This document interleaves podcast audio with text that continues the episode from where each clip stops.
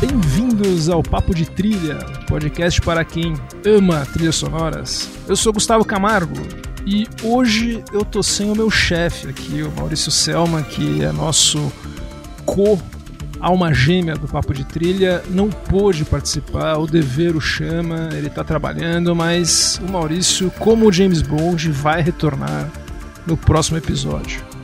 Só que a, o destino tá do nosso lado, porque eu tô aqui com dois grandes colegas podcasters. Dá para dizer que são amigos podcasters. O pessoal do 3 é demais, e ó, nós estamos em 3 aqui, olha que número cabalístico. estamos em 3, Lucas Nascimento e Herbert Santos. Por favor, se apresentem. Fala Gustavo, valeu pelo convite. É um prazer estar aqui. Eu sou, sou um grande fã do Papo de Trilha desde o ano passado. E agora a gente tá aqui com uma pressão extra, né? Porque no melhor estilo de uma terceira parte, é praticamente um request, porque o Maurício não tá aqui. Aí eu e o Herbert, a gente é tipo quando o Ashton Kutcher entrou no Twin da Halfman, né? Então a gente vamos ver se a gente vai Nossa, conseguir que- manter o que nível aí. escolha, Que escolha de tipo de substituição, mas ok. é, Michael Gamble no Dumbledore, pronto. isso. É, boa. Me- esse é o exemplo. Só Esse é o o exemplo. Richard Harris, o Maurício não teve o mesmo destino que o Richard Harris. Ainda bem, né? É, pois é. No- afinal, né? Não, não é tempo pra morrer. É, então só a gente vai falar hoje, como o Lucas já chamou aqui, muito bem, do novo filme do James Bond, a trilha do 007 Sem Tempo para Morrer, que foi escrita pelo nosso querido Hans Zimmer. Quem está ouvindo o podcast já sabe que a gente estava fazendo, estava um pouco de férias, né? A gente estava com os três episódios da série James Bond gravados. E agora nós vamos retomar com a trilha nova. Só que antes, como a gente faz tradicionalmente, a gente vai falar um pouco do compositor da trilha nova. Herbert, você, como você teve seu primeiro contato com o Hans Zimmer? Nossa, foi completamente sem saber que era o Hans Zimmer. Né, eu, eu, o primeiro contato mesmo pra falar assim, poxa, eu, eu escutei essa trilha, eu quero saber quem é que escreveu essa trilha e eu quero ir atrás de, de outros filmes que ele fez, foi bem, foi bem tardio, assim, foi no Sherlock Holmes. Ah, E pode crer. aí que, que eu percebi a trilha, eu falei, pô, quem que é esse cara? Quem, que- quem que é o Hans Zimmer? Aí como- quando eu comecei a voltar e bateu no, no Batman Begins e o Cavaleiro das Trevas, eu falei assim, putz, mano, tô escutando esse cara a vida inteira. Não, bateu no Piratas do Caribe. Eu falei, tô escutando esse cara a vida inteira e não, e não tinha noção que era ele, né? Mas é, mas é um cara com uma assinatura muito forte aí que na hora que eu na hora que de fato eu, eu mergulhei no Hans Zimmer, eu falei assim, ok, é um cara de, de conteúdo e loucura pura. Pois é, né? Essa é uma coisa que a gente não pode negar no Hans Zimmer é que ele tem uma voz bem reconhecível, né, Lucas? E você, como é que foi? Cara, não, não foi tão diferente do Herbert, foi só al- alguns aninhos antes, mas foi quando eu tava no cinema, eu tava assistindo Piratas do Caribe, o Baú da Morte, e aí justamente naquela cena do Kraken, que ele joga aquele teclado lá, foi um momento de, tipo assim, deu de eu prestar atenção num tipo de música que eu não tinha ouvido até então, que eu falei, nossa, essa música. Eu lembro que eu, que eu fui na livraria, né, na época Livraria Cultura, né, saudades, e aí eu peguei o CD e eu fui ouvir, e eu lembro que eu ficava ouvindo muito aquele CD, né, do, a faixa Kraken, né, e foi aí que eu aprendi o nome do Hans Zimmer, e assim como o Herbert eu também é, parei pra ver o que ele já tinha feito, eu falei, ah, o cara do Batman, aí você já começa a seguir o que ele faz em seguida, né, mas foi no Piratas do Caribe com aquela faixa lá, que, que até hoje eu ainda acho que é uma das melhores que ele fez. É aquela coisa de memória afetiva, né? E vai, vai rolar muito isso aqui, porque cada um de nós escolheu cinco trilhas e as trilhas do Lucas e do Herbert, que cresceram mais nos anos 2000 tal, são trilhas desse período. As trilhas que eu escolhi são dos primeiros contatos que eu tive com o Hans Zimmer mesmo. Acho que pega muito disso. Eu conheci ele, acho que quase em tempo real, viu? Eu era bem criança, mas eu já acompanhava. Antigamente o IMDB era a revista 7, né? Então eu via lá, sempre me interessava muito, desde criança com trilha, eu via lá o, o box amarelo, música Hans Zimmer, música Hans Zimmer, e quando ele apareceu mesmo, com Rain Man, com Conduzindo Miss Daisy. E desde lá sempre eu sempre fui um dos caras, um dos trilheiros aí que eu acompanhava. Mas vamos falar um pouco da biografia do Hans Zimmer, uhum. esse compositor que nasceu em 1957 na Alemanha, em Frankfurt, cidade do aeroporto. Uhum. Ele ganhou já um Oscar num total de 11 indicações e já ganhou 5 Grammys também. Ele nasceu, Herbert, em, em, na Alemanha, mas ele se mudou para Londres nos anos 70 e logo ele começou a trabalhar com jingles, música eletrônica e fez parte de alguns, de alguns grupos.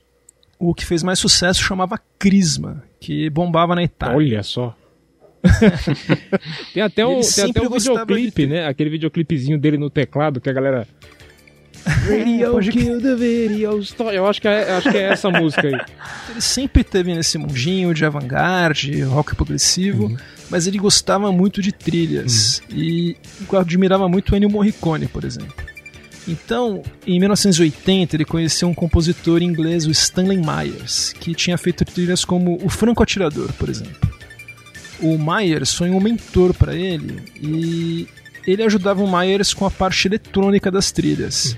E olha que interessante, o Myers dava crédito para ele como co-colaborador, que é uma coisa que ele iria levar no, quando ele fosse o compositor principal, né? Ele sempre deu crédito para os colaboradores. Até hoje, né? O, o próprio No Time to Die que a gente vai falar, ele tem um co-crédito ali, né? Do, de um italiano que eu esqueci o nome. Steve Mazzaro. Isso é, sempre teve um, um, alguns colaboradores. Isso é uma coisa legal do Hans Zimmer, que muitos compositores, a maioria tem esses ghostwriters, só que o Hans Zimmer dá crédito a eles, né?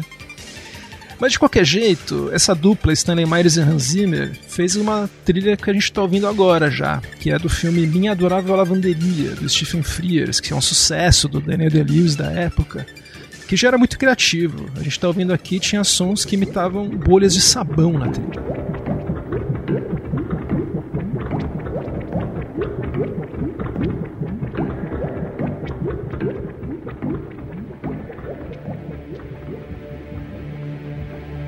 O Zimmer, ele não compôs, mas ele produziu a trilha de O Último Imperador em 1987, que ganhou o Oscar, né? Não foi para ele, mas foi para os compositores, o David Byrne, o Ryuichi Sakamoto e o Kong Su.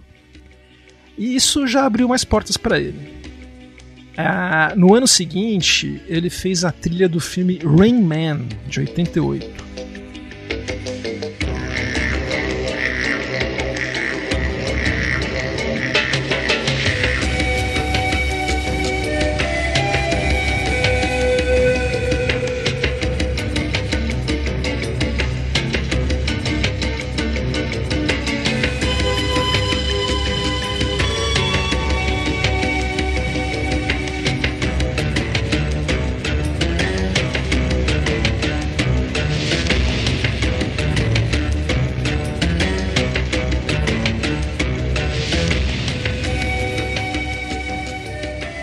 Está ouvindo aqui um trechinho, tem um trecho muito característico do Rain Man, que é com aquelas flautas andinas, que ele iria retomar depois no Rei Leão. Só que era um som muito diferente para representar a cabeça do personagem com autismo, do Dustin Hoffman. E fez tanto sucesso o filme, chegou a ganhar o Oscar de melhor filme. E o Zimmer teve a primeira indicação ao Oscar. Então ele já ficou um cara mais estabelecido em Hollywood. E olha o hat-trick dele. No ano seguinte, ele fez a trilha de Conduzindo Miss Daisy.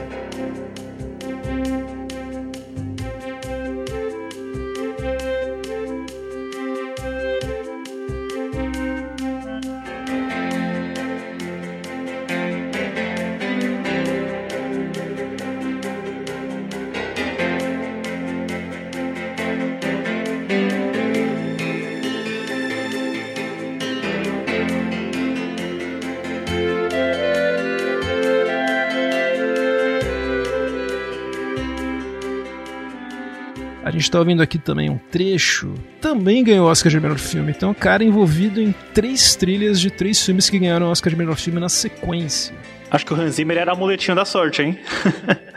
o E assim, a gente tá assim, ouvindo esse tema do Miss Daisy, que é um dos temas mais good vibes da carreira do Hans Zimmer, é um dos temas mais simpáticos que tem, e ele é todo eletrônico.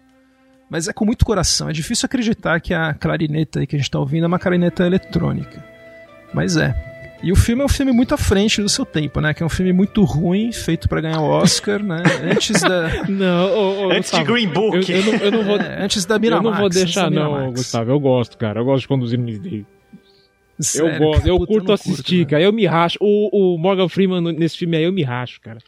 Ele faz uma caricatura tão boa. Cara, isso é bom para os ouvintes saberem que o Herbert é o rei dos hot takes. Então, já começamos inesperadamente. É, não, vai aparecer mais. Fiquem calmos, vai aparecer mais.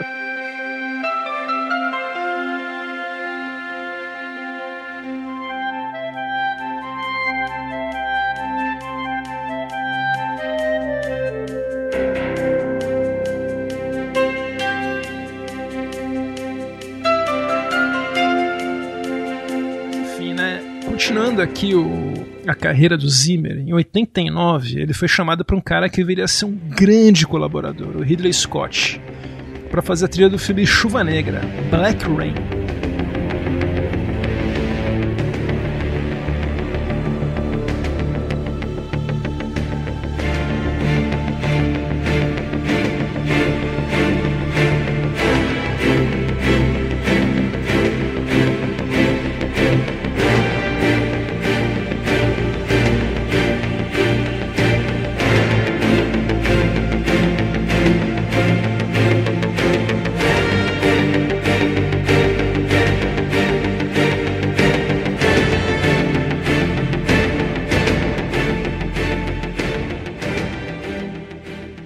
Ouvindo aqui é uma música que deriva muito da- do que o Zimmer compunha, né, no, de rock progressivo antes de fazer trilhas sonoras.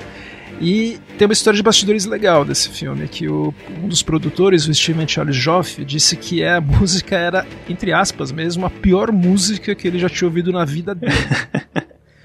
na sessão de gravação, né? O Zimmer, meu, que é um cara meio engraçado tal, mas ele te conta que literalmente quase desmaiou. Teve lá um reflexo vagal, tipo o Ronaldinho, sabe? Na Copa. Mas ó, essa trilha que o jo Joff falou que era horrível, o Ridley Scott acabou bancando. Coisas do Ridley Scott, né? E ela era muito diferente mesmo pra época. E acabou sendo uma das trilhas mais influentes dos anos 90. É, tanto, Gustavo, quando você mandou, né, essa, uma faixa do, do Chuva Negra, que eu não sei se é que tá tocando aqui ou não, mas tinha vários comentários no YouTube, né, de tipo, ah, o trailer de velocidade máxima me levou até aqui. Então, tipo, era tipo aquela faixa do... É, tipo a faixa do Aliens, do James Horner, né, que foi parar em vários trailers, materiais publicitários. Então já dá pra ter uma noção, né, do, do impacto.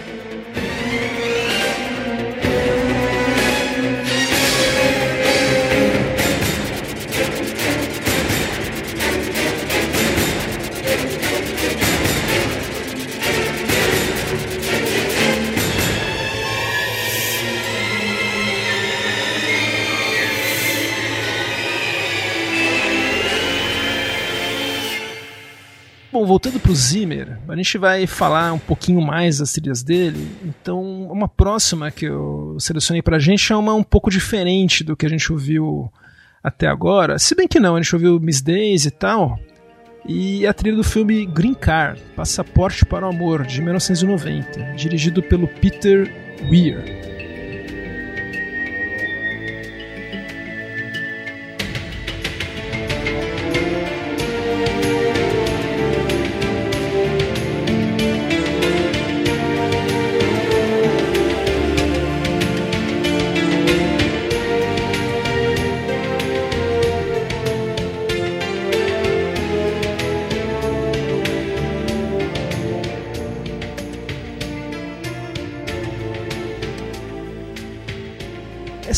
Eu acho legal que, assim como Contos Nomes Daisy, Rain Man, Chuva Negra, a maioria dessas que a gente ouviu até agora, o Zimmer ele fez tudo. Ele escreveu e performou a trilha. Ele que pilota os sintetizadores, tudo, é tudo ele.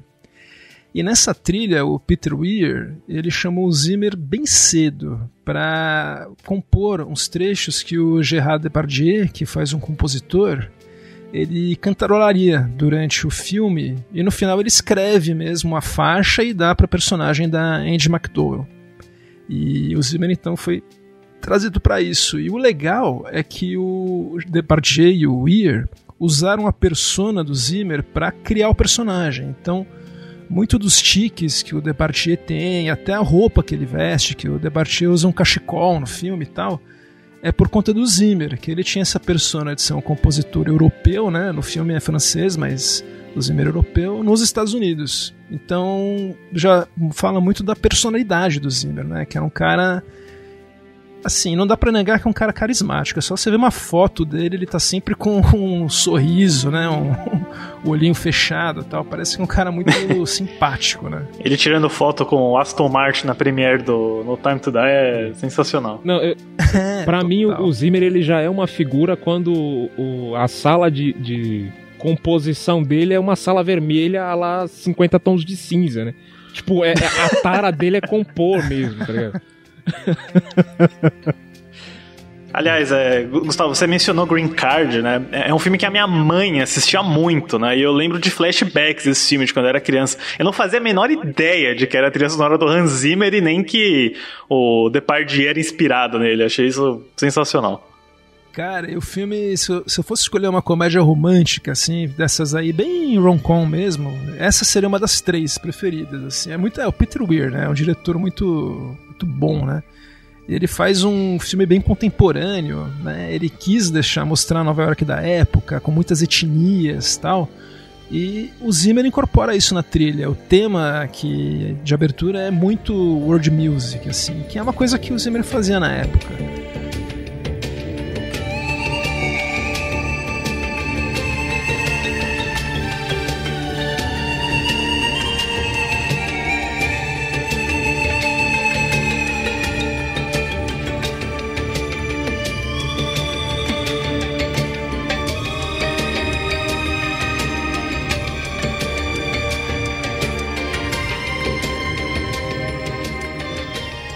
Em 91, agora, a gente vai falar da trilha de Backdraft, Cortina de Fogo, que é um filme dirigido pelo Ron Howard.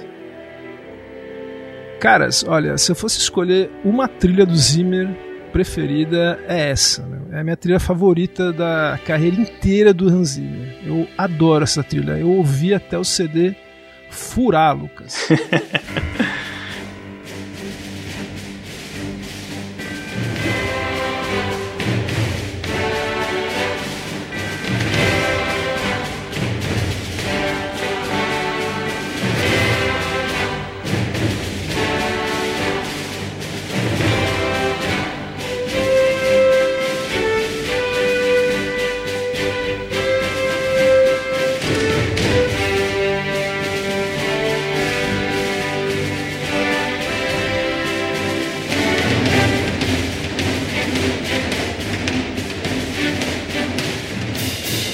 assim, é uma trilha que ela já é uma, ela já é uma evolução da trilha de Chuva Negra. Então ele pega aquela, aquele rock progressivo que ele mesmo performava e agora ele já mescla os eletrônicos com orquestra. E quem ajudou muito ele nessa trilha foi a Shirley Walker. Grande Shirley, grande ela Shirley.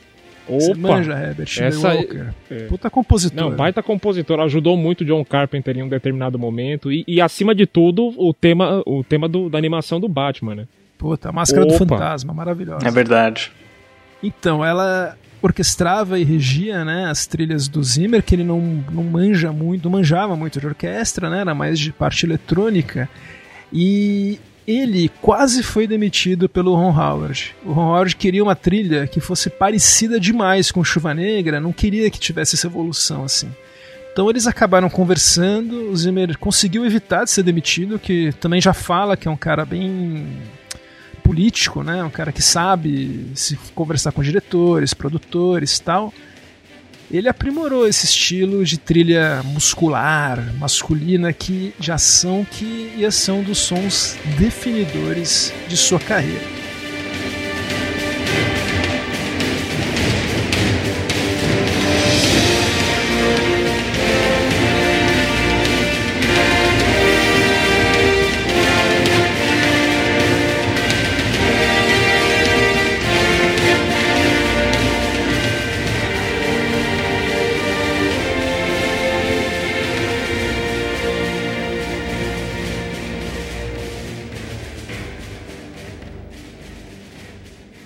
E a, a primeira colaboração do Zimmer com o Ron Howard, né? Que foi, fazendo a pesquisa desse episódio que eu fui me dar conta do, da quantidade de coisas que eles fizeram juntos, né? É, só da série da série Robert Langdon aí são três filmes, esse mais um, Frost Nicholson, Rush, O Dilema, o, esse último aí dos, do Hillbilly Elegy também. Acho que se bobear, eu não fiz essa conta, mas eu acho que é o diretor que tem mais trilhas do Hans Zimmer. Eu acho que é também. Mais do que o Nolan. Mas então, o, a gente segue a carreira do Zimmer, né? E vamos agora voltar só um pouco, que em 1988 o Zimmer fez a trilha para um filme que chamava A World Apart, dirigido pelo Chris Mendes. Era um filme passado na África e que fez muito sucesso em Cannes. E o Zimmer usou muito o, esse world music com ritmos africanos, vozes africanas. É uma trilha que fez muito sucesso. Foi a trilha que levou a esposa do Barry Levinson a convidar o Zimmer para fazer a trilha do Rain Man.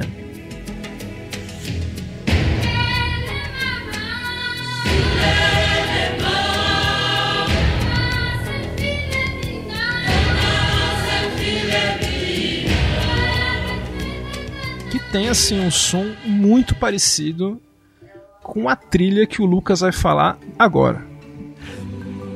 Que é, né, justamente o Rei Leão de 1994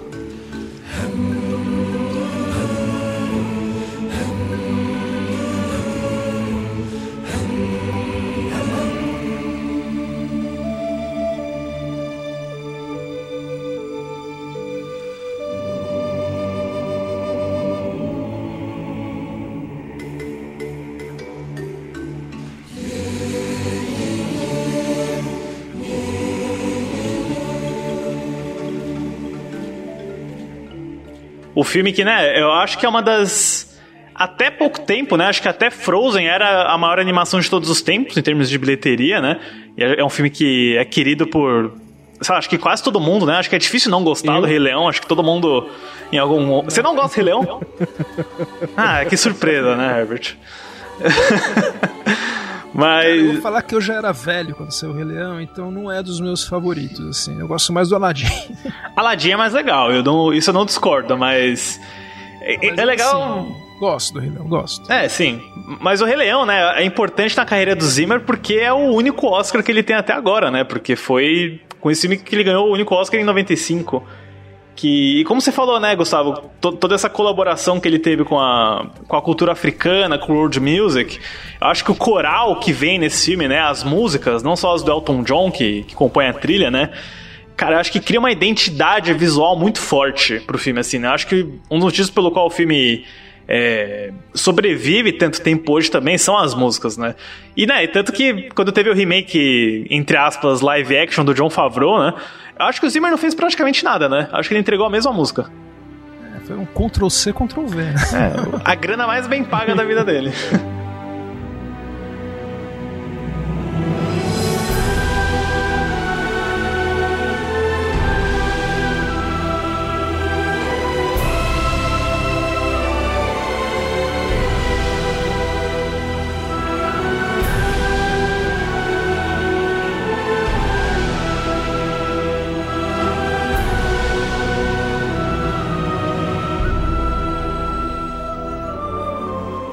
pessoal gosta de jogar Shakespeare no meio da conversa, né? Quando fala do Rei Leão.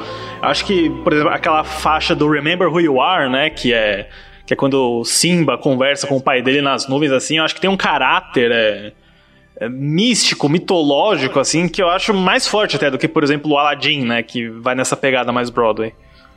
É, não, você tem razão, cara. É uma. E foi um Oscar merecido, viu? Acho que. Porque além de fazer a, trilha, ele também arranjou as músicas do Elton John, junto com o John Powell, que era um dos caras que ele dava co-crédito, né, de colaborador, e é um cara que virou um mega compositor, né, hoje em dia. Ele é excelente.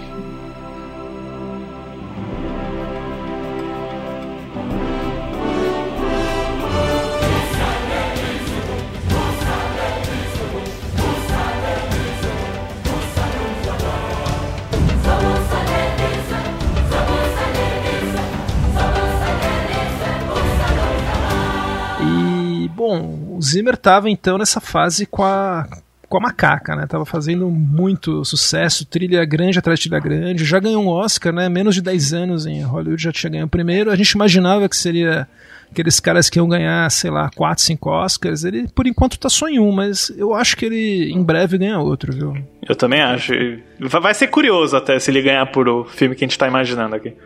é, vamos ver, né? Mas, cara, um filme que ele merecia ter sido indicado pro Oscar, na minha opinião, é esse que eu vou falar agora. É o filme de 1995, dirigido pelo irmão do Ridley. Alguns, tipo eu, acham o irmão ainda mais talentoso do Ridley, o Tony Scott. Maré Vermelha, de 95.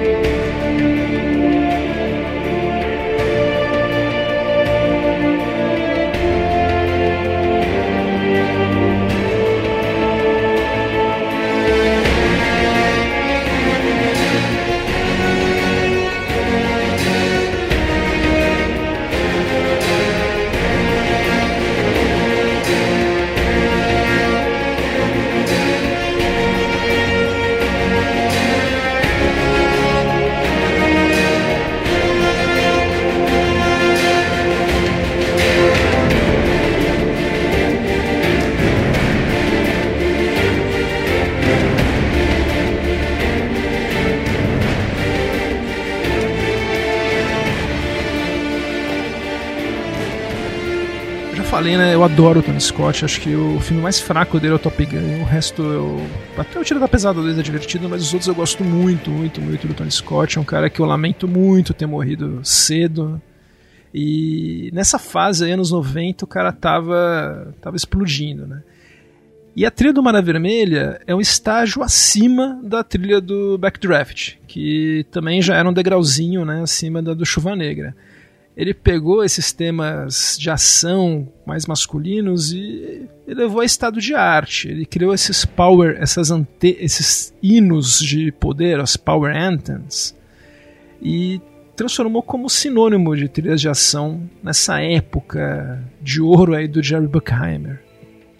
A gente está ouvindo aqui desde o começo, né? E filmes como A Rocha, Armagedon, até o Pearl Harbor, que o Herbert vai falar daqui a pouco, eles buscavam ter um tema que fosse tão forte quanto esse do Maré Vermelha. Mas olha, eu sinceramente acho que nenhum conseguiu. E eu falei que a minha trilha favorita do Zimmer é o Backdraft, mas o tema preferido do Zimmer meu é o tema do Maré Cara, Vermelha. É o, é o tema do trailer do Independence Day. É só isso que eu lembro. Aliás, cara, ó, ó, só pra. Outro tema que eu queria muito falar, que eu não quero deixar de falar, é do filme Drop Zone, Zona Mortal, que é o filme do John Badham, de 94, né? Então, dessa época, né, um ano antes, que também com a trilha ainda menos instrumental, né, um pouco mais eletrônica que a do Mara Vermelha. Mas, cara, que tema incrível que ele fez para essa cena de, de pulo de paraquedas aí que a gente está ouvindo agora.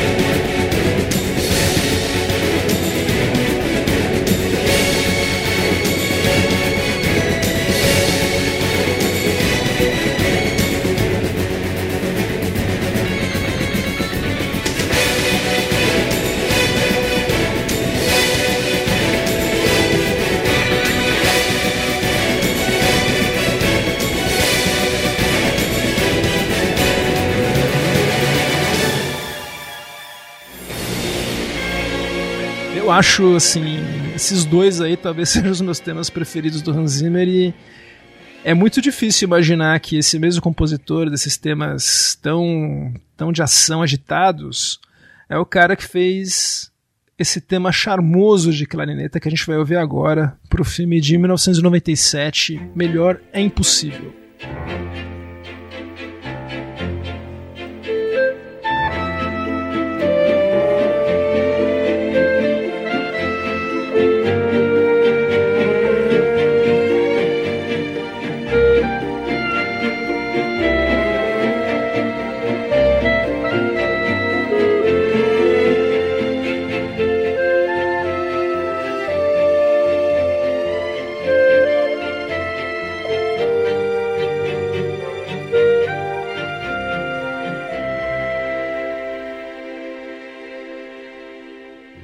Esse filme, As Good As It Gets, que foi dirigido pelo James L. Brooks, é um filme que na época fez muito sucesso. Ele deu o terceiro Oscar pra, da carreira do Jack Nicholson. Foi fez muita bilheteria, todo mundo ia ver. O cara com toque, né, o Jack Nicholson, que se apaixonava pela garçonete vivida pela Ellen Hunt.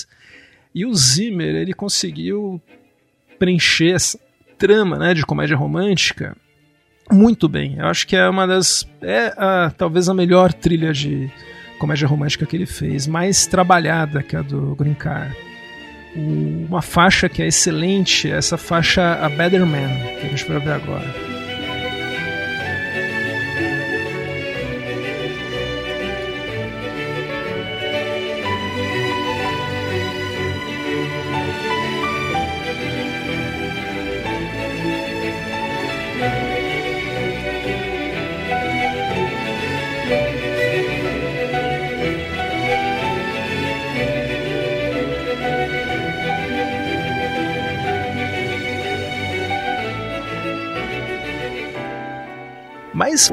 Herbert agora vai falar de uma trilha que eu sei que ah. ele gosta muito. V vamos, mas... passar, vamos passar da calmaria e vocês já, já estão escutando aí de fundo, tá chegando a guitarrinha. Porque no, no ano de 2000 ele partiu com John Woo para fazer Missão Impossível 2.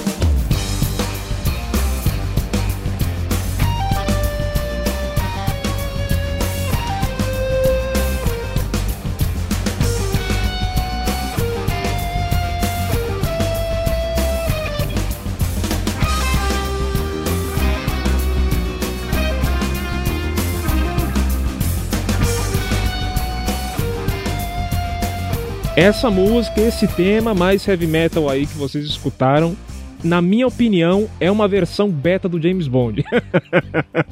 é uma coisa que nós viríamos, que nós vamos discutir ainda, mas é uma coisa que ele pegou de, um, de uma coisa mais militarizada, vamos supor assim, uma coisa mais é, é, filme de ação que o Danny Elfman tinha feito no primeiro. E ele entrou numa vibe John Woo, falou, mano, o, o cara colocou explosão e pomba na, na imagem, eu vou pôr uma guitarra no. né, guitarra e sapateado de fundo. Então a trilha ela brinca muito com esse, com esse lado latino, é, por assim dizer. Não, não sei onde ou o que, que o Zimmer estava usando na época, mas ele falou: não, vou colocar. Desculpa. Eu vou colocar uma influência latina na música. Então você tem um tema muito legal entre, entre o, o Tom Cruise e a Ted Newton no filme mas para mim o que pega mesmo na trilha é o, o, o esse tema e a música Injection.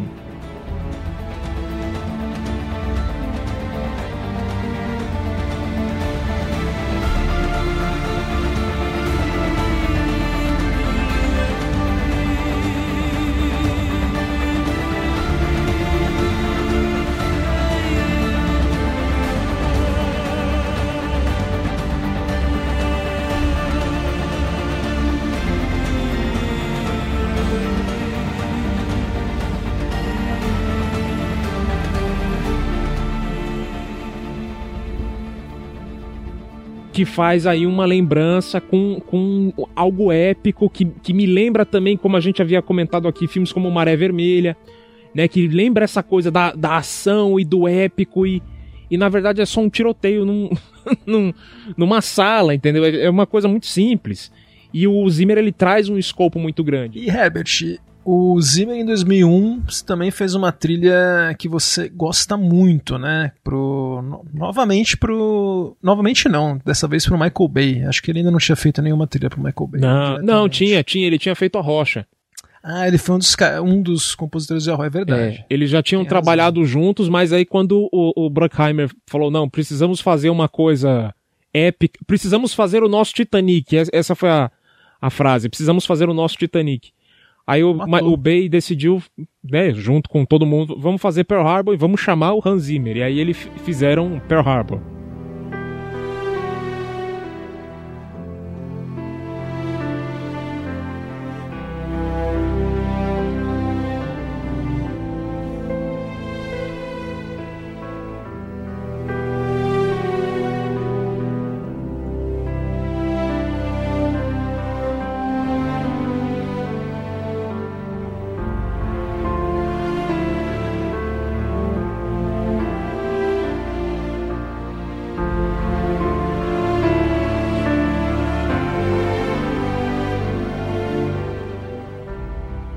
Uma trilha que me chamou, me cativou no fim das contas, porque assim, é um filme ruim.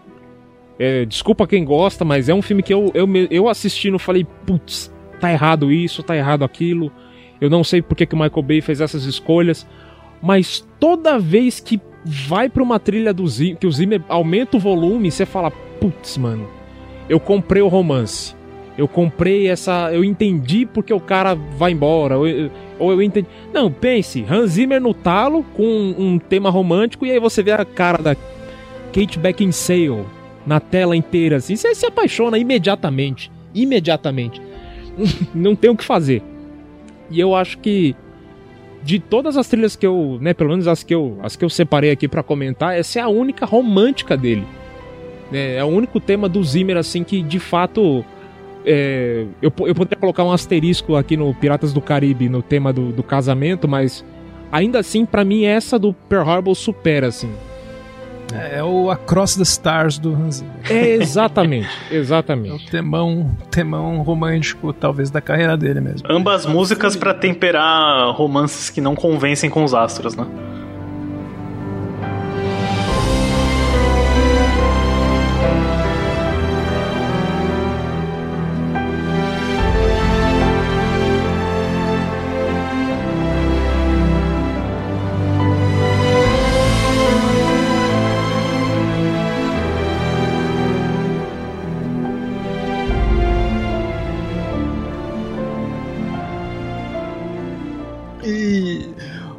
Lucas, daí alguns anos depois o Zimmer ele fincou o pé numa franquia que ele já tinha participado, né, do primeiro filme, mas no segundo e no terceiro ele fincou o pé mesmo, né?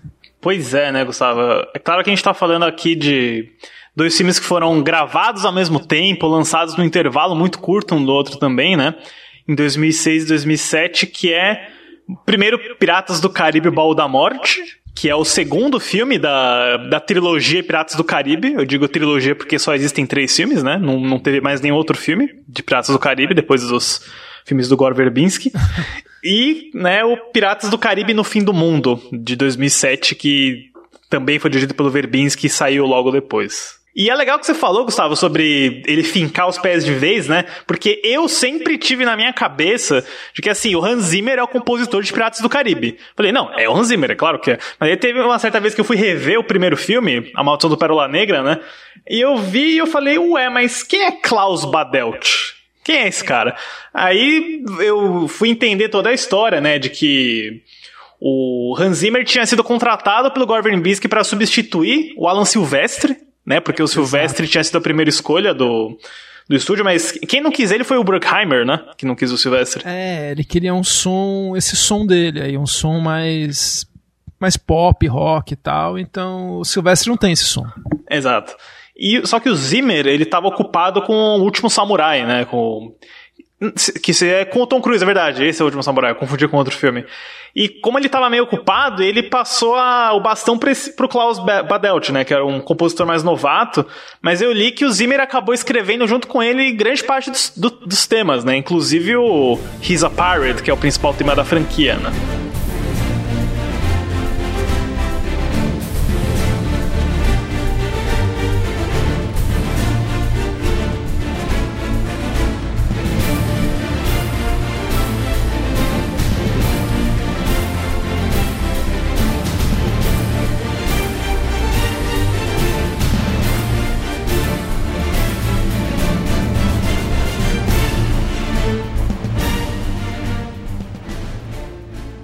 Mas quando chegou a hora da continuação, né? Porque o primeiro filme fez muito sucesso, acho que o próprio Hans Zimmer, né? Ele viu o sucesso do filme e falou: ah, deixa. let me take it from here, né? Acho que ele assumiu ele mesmo. E pro resultado da trilha do Baú da Morte, né? Ele mantém muitos dos temas, mas o que ele traz de principal, que eu já até falei no começo aqui, né? É o tema do David Jones e do crack, né? Porque ele traz essa essa coisa de monstro, de, de fantasma até, né? O David Jones ele tem um tema mais delicado, né? Que começa com uma caixa de música e tem um órgão que eu acho sensacional que no filme, né? A música é aproveitada quando ele tá tocando o teclado ele mesmo, né? Com a, as barbas de tentáculo dele, né? É meio que música não diegética que fica diegética, né? Um exemplo muito legal.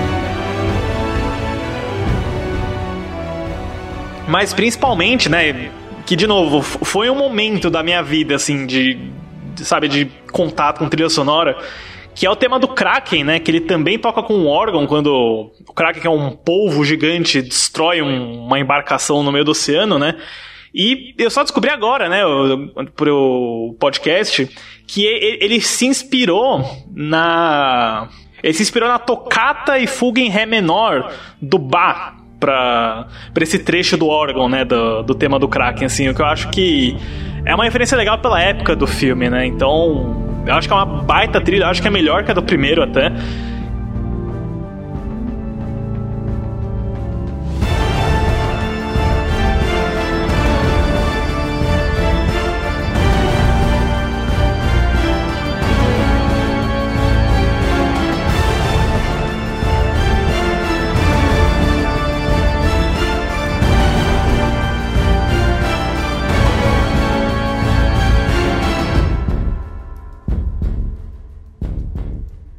E por incrível que pareça, né, quando ele fez a do terceiro filme, No Fim do Mundo, eu acho que ele conseguiu ainda maior, né? Porque quando eu vejo performances do Hans Zimmer, né, que tem vários shows dele no Coachella, né? Quando ele toca One Day, que é a, é a balada amorosa, né, que resume o romance do Will Turner com a Elizabeth Swan no filme, que é ao mesmo tempo uma, uma faixa romântica, né, mas ela tem um crescendo épico meio trágico, né? Quando ela toca no filme, ele, ele, ele acredita até um coral meio fantasmagórico, né? Por causa do que acontece com o personagem do Will Turner, né? Que, caras, eu, eu, eu coloco assim como uma das três melhores coisas que o Hans Zimmer já fez, eu acho. É o tema do One Day. Não sei se vocês curtem tanto quanto eu, mas nossa, eu adoro essa música. Eu, eu, eu gosto, cara. Eu, eu principalmente na, quando ele reusa ela na, na, na hora do paraquedas.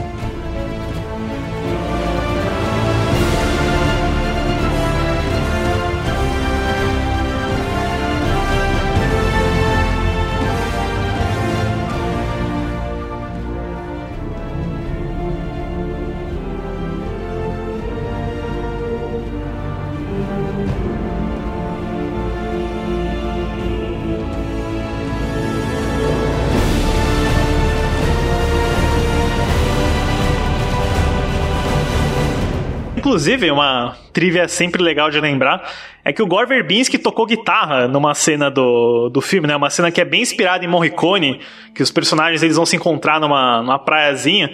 E é legal que no extra do DVD, eu e o Herbert, a gente até comentou no nosso episódio sobre Piratas do Caribe, no 3 é Demais, que o, o, o Hans chamou o Gore pra tocar a guitarra, né? E tem um momento que o Hans Zimmer fala sobre como foi divertido dirigir o diretor do filme, né? Porque ele tava lá tocando a guitarra. E a, e a faixa, né? É só a guitarra do Gore Verbinski na cena. É, é muito legal isso. É a vingança do compositor. Exatamente. Falar em vingança do compositor, olha, o Hans Zimmer, ele é o John Barry de uma franquia, quer dizer, aquele cara que é o compositor principal de uma franquia, que é a franquia do Robert Langdon, que é uma espécie de professor Vila americano, uma coisa assim. É assim. ele, é o, ele é o Indiana Jones só professor. É, e aí a gente teve né, a segunda parte, no caso, dessa franquia aí, que foi Anjos e Demônios.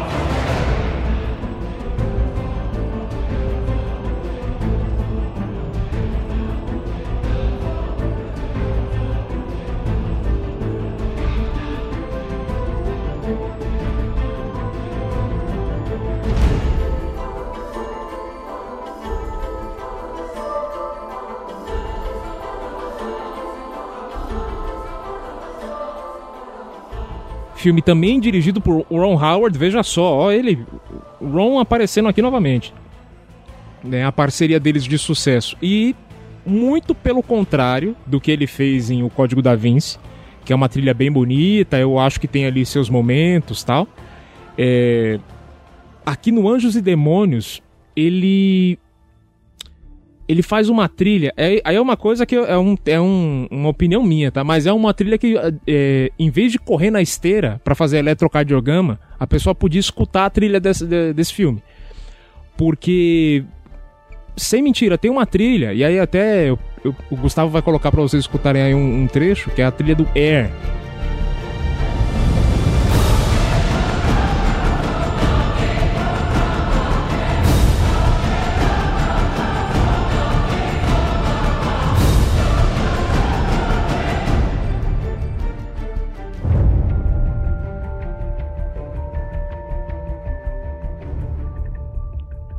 dá para perceber que ela, que ela tem um momento calmo, ela vai para um estouro e aí o Zimmer tá inquieto e, e, e a coisa vai.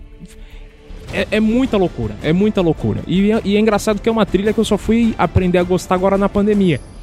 Nossa, é. É uma é. trilha calma, né? Boa pra ouvir na pandemia. boa, boa pedida. É, você tá preso em casa, você que destrói as paredes, entendeu? Você sai quebrando tudo, você fica. Tá você desperta os seus anjos e os seus demônios nesse filme aí. É, é, é, mas mas é, a sensação que, eu, que me passa essa trilha é que o Zimmer tá praticando, praticando um exorcismo na música. Eu não sei nem. Tô usando até metalinguagem para conseguir explicar essa trilha aqui, mas é uma, é uma trilha que. Pro filme, se você assistiu o filme, não faz sentido a trilha ser desse jeito. É, porque o filme não, não, tem nada tão assim. Quer dizer, tem talvez o fim do mundo no filme, mas não é nesse, nesse grau, né? É um filme do Ron Howard, né? Ah, mas é um filme que tem um padre pulando de paraquedas de uma explosão da partícula de Deus. temos, temos, temos esse lado também.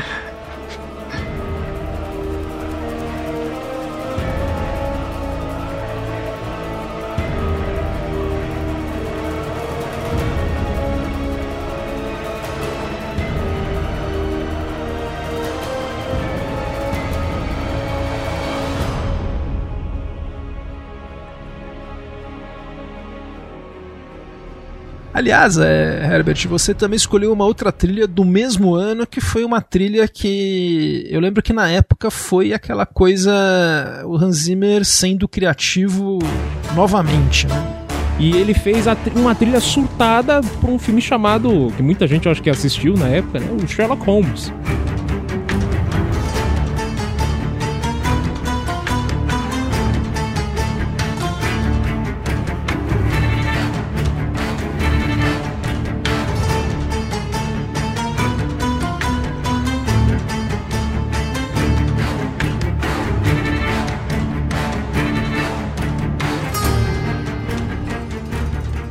Dirigido pelo Guy Ritchie, que já, já tem, né, uma, uma. Vamos dizer assim, já tem um histórico de trilhas alternativas com os filmes dele. Eu acho. Eu, eu, eu queria ter imagens, eu queria ter o, o vídeos de bastidores do, do Zimmer chegando para os caras, para os violinistas, né? Falando assim, não, então, vocês vão tocar o violino. Não, legal, qual, qual que é a partitura? Não, vocês vão tocar que nem um cavaquinho.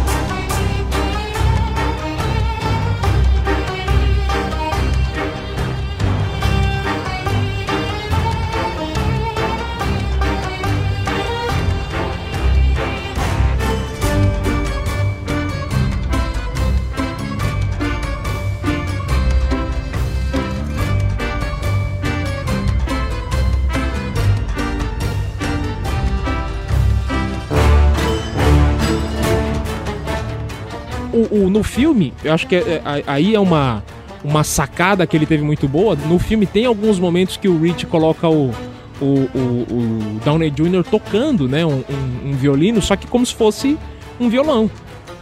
Tirando umas composições tal. Tem até aquela cena que ele tá fazendo experimento com as moscas, né? Pra mosca rodar em sentido horário e anti-horário e tal. E eu acho que o Zimmer bateu o olho naquilo e falou assim: é isso. É, é, essa, é essa coisa meio improvisada com um instrumento clássico, né? E, e, eu acho que ele mandou muito bem, tanto no primeiro Sherlock Holmes quanto no segundo, mas no primeiro, esse fator experimental, a trilha inteira é experimental. Né? Tem, ela vai tanto do terror quanto pra ação. E, e faz isso muito bem, como se fosse um, um, um, uma peça. Né? Eu sinto que parece música de peça de teatro.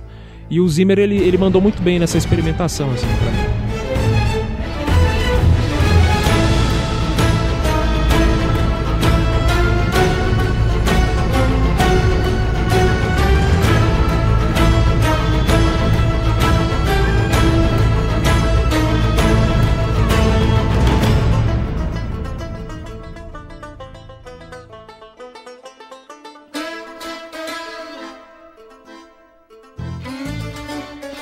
E Lucas, o, a gente falou do que o Zimmer ele teve que ele teve não, né? Ele pegou uma trilha do Missão Impossível e fez um, uma coisa diferente.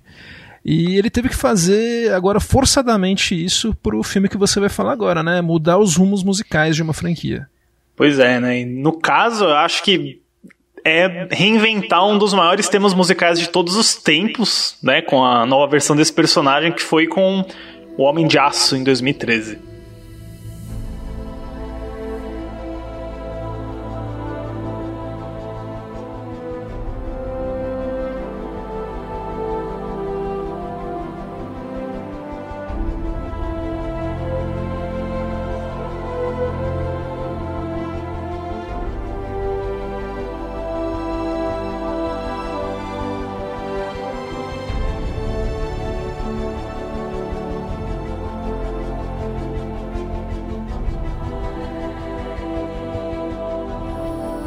Filme do Zack Snyder, né? Que é, a, é o reboot dark sério Christopher Nolesco do Superman, né? Que era para reinventar a franquia, lançar um novo universo com Henry Cavill.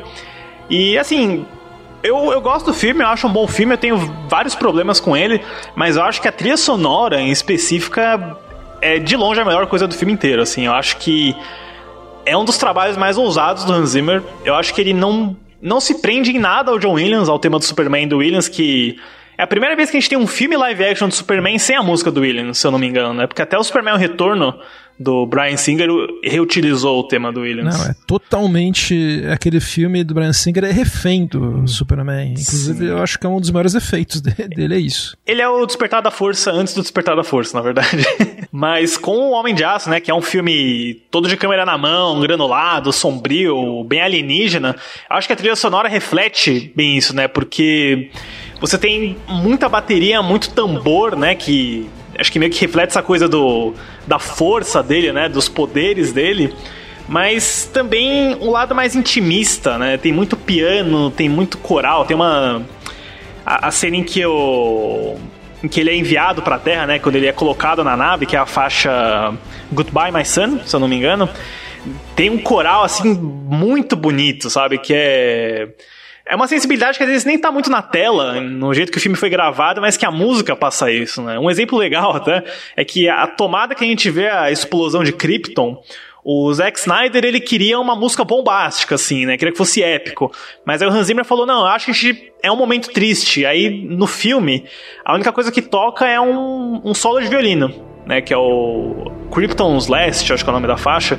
Então você vê que, como que o olhar dele, né? É, se adequa melhor até o que o. Às vezes o, diretor tá pensando em outra coisa, né?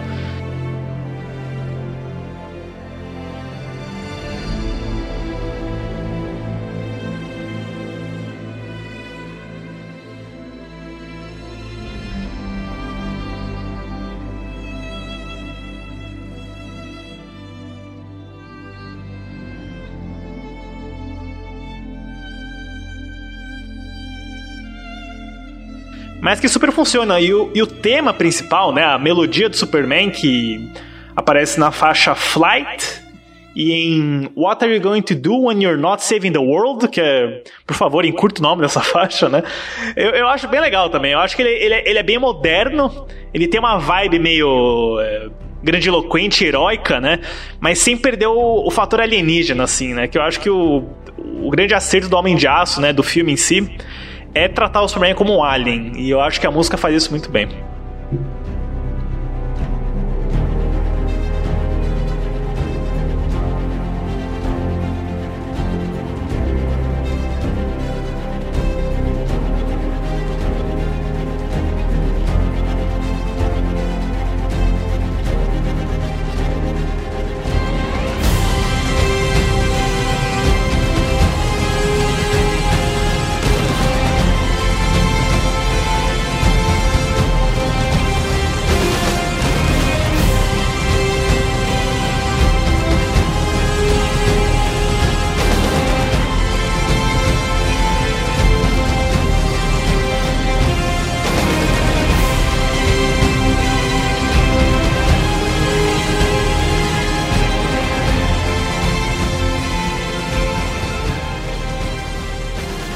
E, e, assim, essa, essa flight, ela é aquela.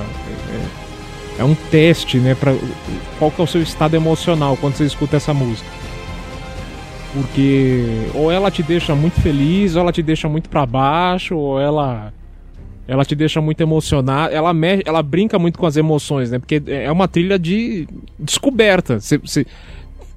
Bom, não sei, não sei vocês, mas quando eu escuto essa música eu só consigo pensar no. no não é nem o Cavil, mas no Superman dando risada porque ele consegue voar, entendeu? O moleque do Kansas aprendeu a voar, e aí. Eu acho que a guitarra que ele coloca quando ele começa o. É, é. muito legal, assim. Passa isso também, né? Descoberta. Tanto que é a melhor cena do filme para mim, quando ele aprende a voar, né? Eu acho que muito tá na música também. Eu fiquei muito decepcionado por não terem usado tanto o tema do flight do Superman no, nas continuações que tiveram depois.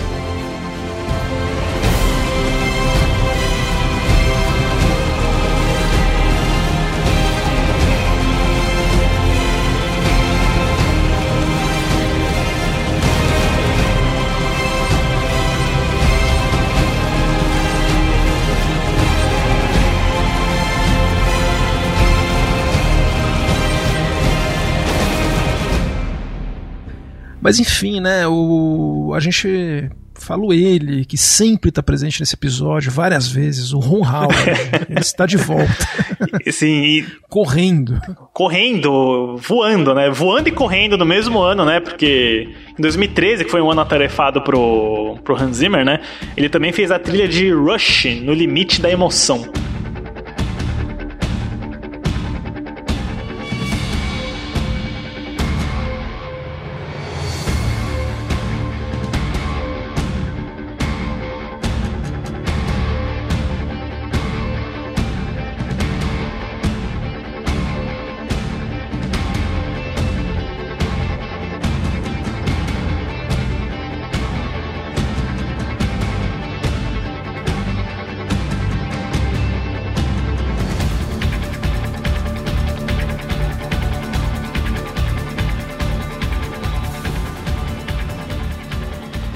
Que, ó, eu vou dizer que talvez seja uma hot take, mas eu acho que é o melhor filme que o Ron Howard já fez. Eu acho o Rush sensacional, um filmaço mesmo.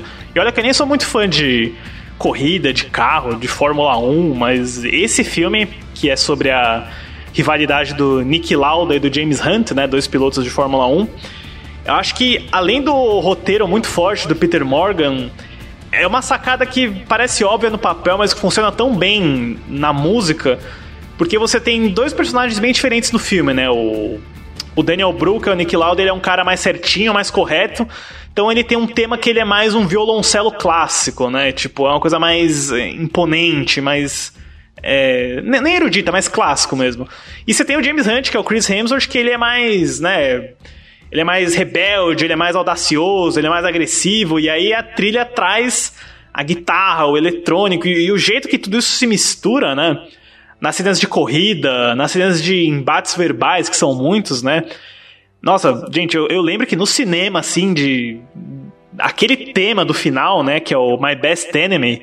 É emocionante até pelo impacto da música, da história. Eu acho que é, é, a minha colaboração entre os dois preferida, assim, entre o Hans Zimmer e o Ron Howard, sem dúvida.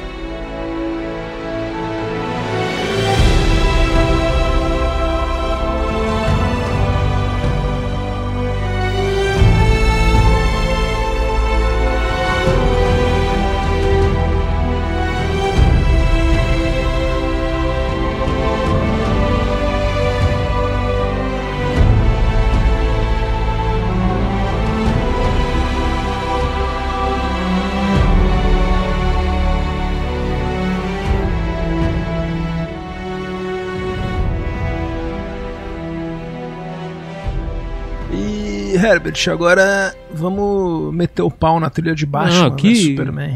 Não, você vai elogiar, mas.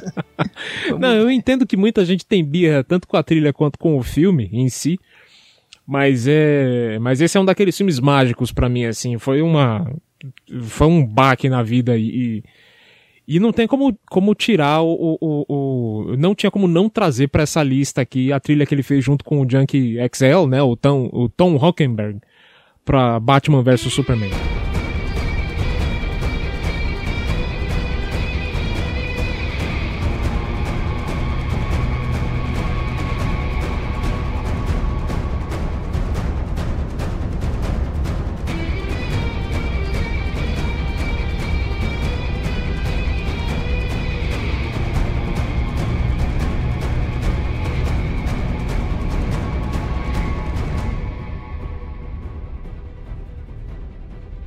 Que, na minha mais humilde opinião, é uma trilha que a galera esperava uma coisa grandiosa como O Homem de Aço e veio uma coisa com uma tonalidade mais baixa. Mas aqui no Batman vs Superman tem duas faixas que no filme me fizeram ir a lágrimas e, e escuta, quando eu paro para escutar a trilha me levam a lágrimas também, que é Day of the Dead, que é essa trilha que vocês estão escutando, que ela, ela simplesmente ela simplesmente passa durante uma cena em que tu, o, a gente acompanha uma sequência, uma montagem de pessoas discutindo se deve ou não existir um Superman. Né? Enquanto o super, enquanto o Superman, o, enquanto o Super-Homem tá lá salvando a galera, tá, né? tá, tá resolvendo o BO de todo mundo.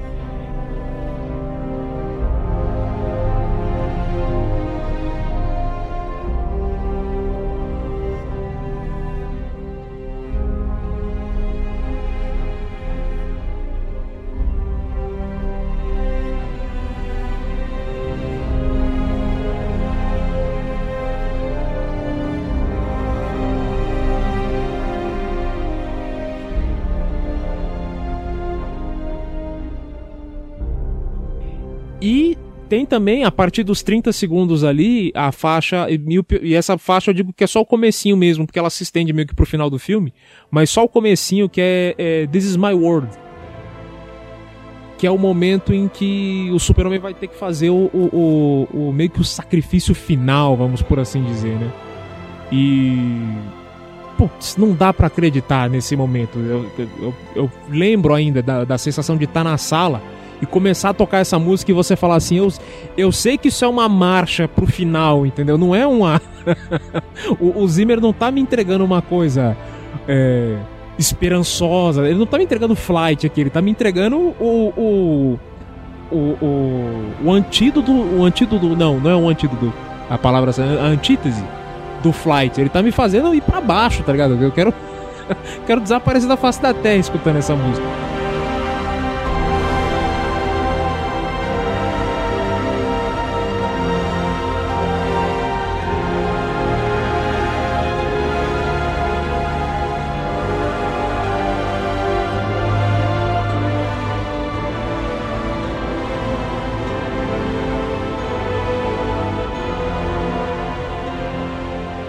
Então, gente, isso nos leva agora à trilha que a gente vai discutir nova do Zimmer, né? É a trilha que ele fez para a franquia James Bond, a No Time to Die 007 Sem Tempo para Morrer.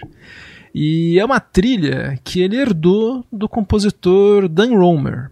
O Dan Romer que ele tinha feito dois trabalhos com o Kerry... Jorge. O Kerry... Fukunaga. Como, putz, esqueci. Jorge Fukunaga. Nossa, fugiu total o nome. Tinha feito Maniac, né, a série da, da Netflix, tinha feito Beasts of No Nation, é um compositor muito bom, muito criativo, que acabou saindo do projeto justamente por diferenças criativas com os produtores Michael Wilson e Barbara Broccoli. Soube para o Zimmer fazer uma trilha do James Bond, dessa vez ele se inserindo numa franquia buscando não mudar o rumo do musical dela, mas tentando ver se ele seguia, né? Ainda mais que é um filme de encerramento, né? E a gente vai ver que ele faz vários várias piscadelas para temas antigos da série. Eu vou começar, acho que por onde todo James Bond começa, que é pelo Gun Barrel, né?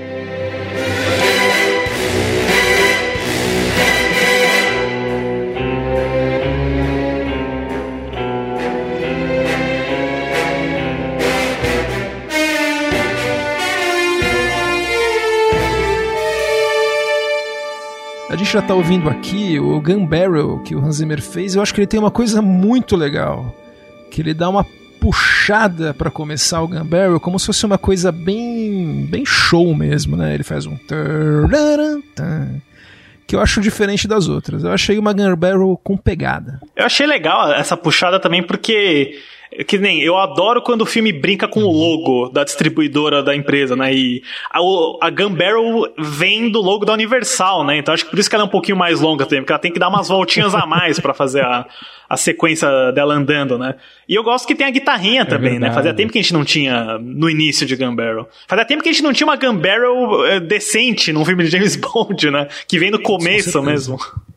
É, com certeza. E a guitarra dessa trilha é do Johnny Marr, que é o guitarrista dos Smiths e que fez várias trilhas com Hans Zimmer, inclusive o Inception tal. Então é o guitarrista preferido do Zimmer. Não, eu, eu, eu curto, eu, eu, eu, eu, sinto exatamente isso que vocês comentaram, essa coisa do começo, né? Ela, o começo dela é mais pegada e, e de fato eu senti muita falta da guitarrinha em. em acho que a guitarra não está presente em nenhum, é, é, nenhuma outra trilha é, nenhum outro gun barrel, assim, presente mesmo, nesse jeito mais é, swingueiro do, do John Barry. A do Spectre, é, o... se eu não me engano, ela era de cordas, né? O, a nota que uhum. vai pela guitarra do, no, no Time é. to Die. O próprio Barry ele usava, às vezes ele usava baixo, ele usava às vezes muita, muito, muita corda, piano ele já usou, piano é. eletrônico, ele era muito criativo. É. Mas ninguém supera o Bill Conde. cara, aquela Gambaro é maravilhosa, cara. Eu sempre penso que é tipo uma sátira dos Simpsons, sabe? Como seria uma Gambaro dos anos 80. Eu adoro. Nossa, eu sei que a gente não vai ficar muito em Gambaro, mas eu, eu gosto muito da do License to Kill, do Timothy Dalton, porque ela é muito muito grave, ela é ameaçadora, assim, é, combina com o filme, né? É tipo fudeu, né? É. Eu gosto também. Mas enfim, né? Gamberos à parte, a gente daí tem uma coisa muito importante em todo o filme do James Bond, que é a sequência pré-créditos, é uma tradição da série. Então a gente já tem imagens da cidade italiana de Matera, a gente vê o Bond e a a Lea Sadu, né? A namorada dele, a Madeline Stone, que chama, Swan. né? Madeline Stone. Madeline Swan. Igual a Bela. Igual a Bela. Swan. Que é a Bond Girl que voltou do filme anterior. Eu, nem, eu, como eu falei, eu não costumo ficar lendo muito sobre o filme, então eu nem sabia que ela voltava. Eu achava que ia ser a Ana de Armas, a, a Bond Girl principal. E a gente já ouve um rearranjo muito fiel de um dos temas preferidos nossos da série, que é o de A Serviço Secreto de Sua Majestade, a canção We Have All the Time in the World.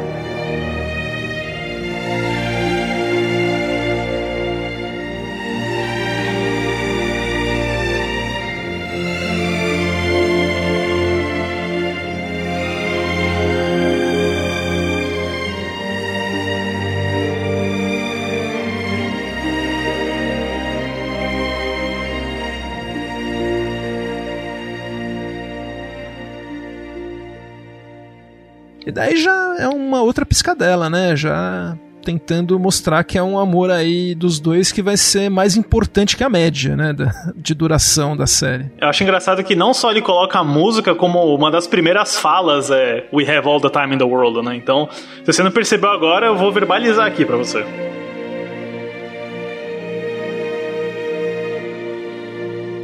E bom, daí a gente tem o. Não sei se. Ó, na trilha eu não identifiquei, mas vocês que ouviram também, a gente tem o Bond visitando o túmulo da Vesper, né? Da Vesper Lind, que é o personagem da Eva Green do Cassino Royale. E no filme eu ouvi muito bem, eu toco o tema da, da Vesper do David Arnold, é. do Cassino Royale.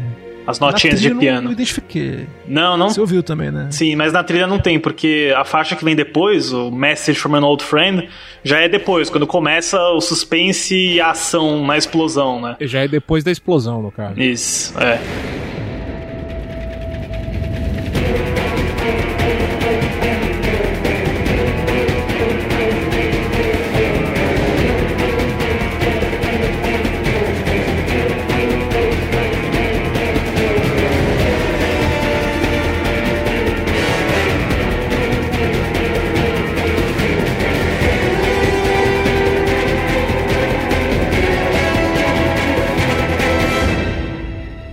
E vocês falaram dessa faixa, Message from an Old Friend, e eu já vou falar que o filme tem ótimas faixas tal, mas essa é a minha faixa de ação preferida do filme. Eu tenho uma outra que é a minha preferida, mas eu, eu gosto dessa. Principalmente daquele momento que o, o bonde vai pular da ponte numa corda e tem meio, tem meio que umas batidinhas eu não consegui identificar se é um chocalho ou se é alguma bateria, mas que é como se fosse o raciocínio rápido do bonde, né? Antes dele pensar no que ele vai fazer.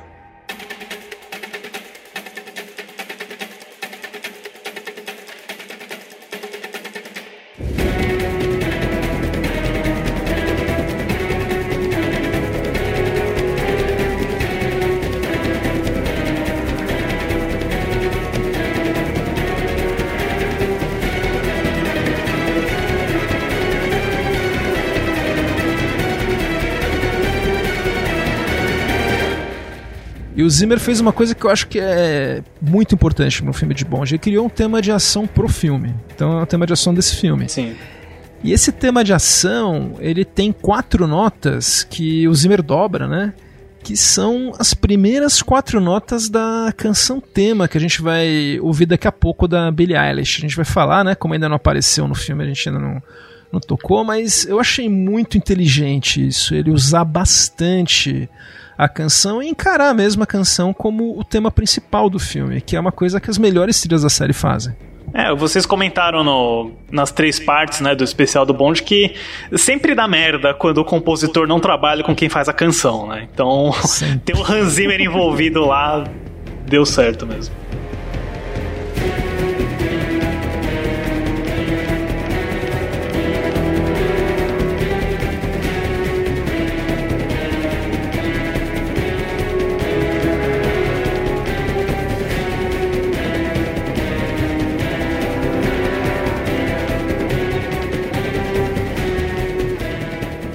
Falando ainda. É, essa acho que é uma das cenas pré-créditos mais longa que tem, né? De, uma das. é.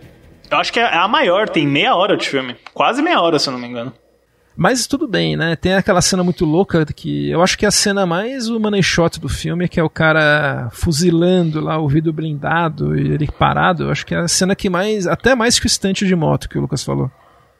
E a trilha do Zimmer aí é, é muito boa hum. também.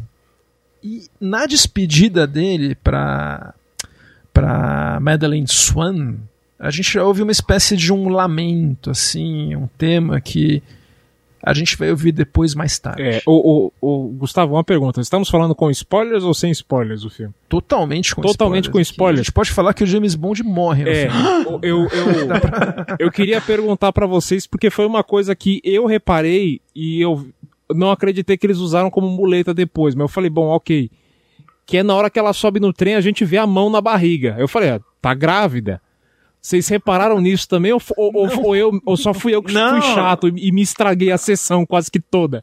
A Fernanda, a Fernanda, minha namorada, ela também falou a mesma coisa. Eu, eu não peguei, eu achei que era, achei que era tipo mão no coração partido, não, não peguei que era gravidez. Não, meu, na hora que ela. Mas assim, é, é, momento canastrice mesmo. Entrou assim já meteu a mãozinha na barriga, assim. Ai, James. Falei, ah, não, não, não é possível, cara, não é possível. Nossa, é, cara, não reparei. É, e aí, Pior que eu trabalho com isso, hein? Não Mas, não, e, e, assim, a gente vindo de um, de um baita momento tenso ali com Square, Squarescape, né? O nome da, da, da trilha. Squarescape. Cara, muito boa. Eu acho que assim. Tinha, chance, tinha uma boa chance dessa trilha ser a melhor, a melhor trilha de ação, só que, lógico, vai vir mais pra frente a melhor. Acho que eu e o Lucas a gente concorda em qual que é a melhor trilha é, de ação. A gente concorda, a gente é. falou sobre ela. Mas o. Mas eu gosto que o. Que o Squarescape ele introduz o, o meu som preferido da trilha, que é o tan tan tan tan tan tan tan, tan que é quando o carro tá girando, né? Uhum. Que isso se repete em outras três faixas de ação. Né?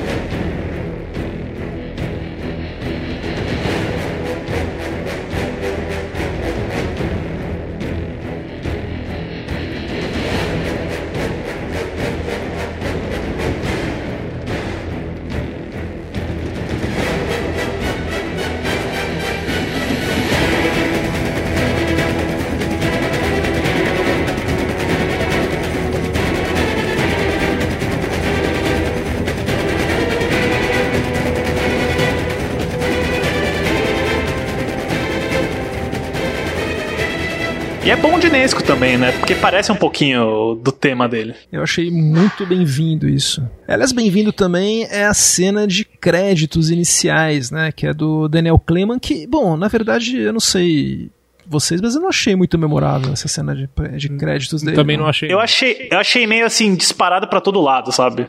Como se. total. Eu acho que, sei lá, Skyfall tem um conceito, Cassino Royale tem um conceito. Essa eu gostei do toque retrô, sabe? De como apareceram aquelas bolinhas, estilo Dr. No. no né? E eu gostei dos gráficos, né? Mas é, realmente não fica muito na cabeça. Mas eu, eu, acho que é uma opinião meio popular, mas eu, eu gosto da música.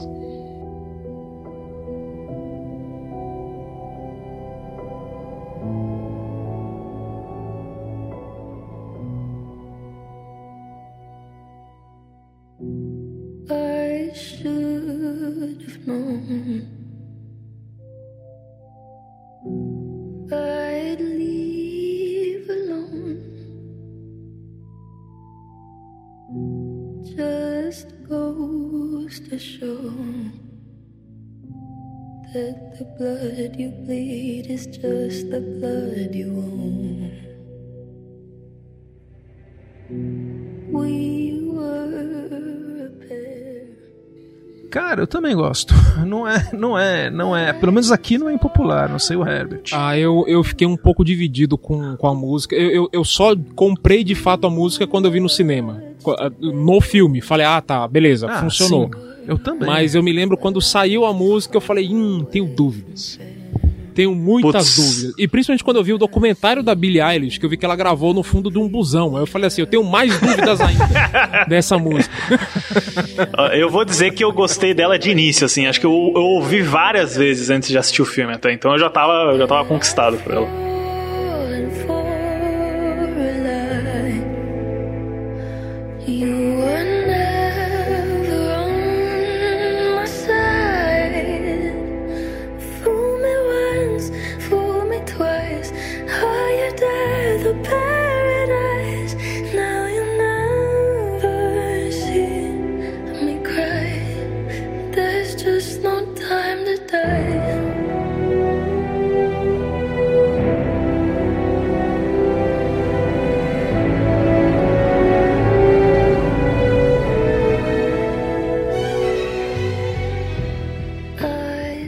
É, a gente tá ouvindo aqui, né? E é uma música de fossa, né? Então a gente já começa né, com o James Bond.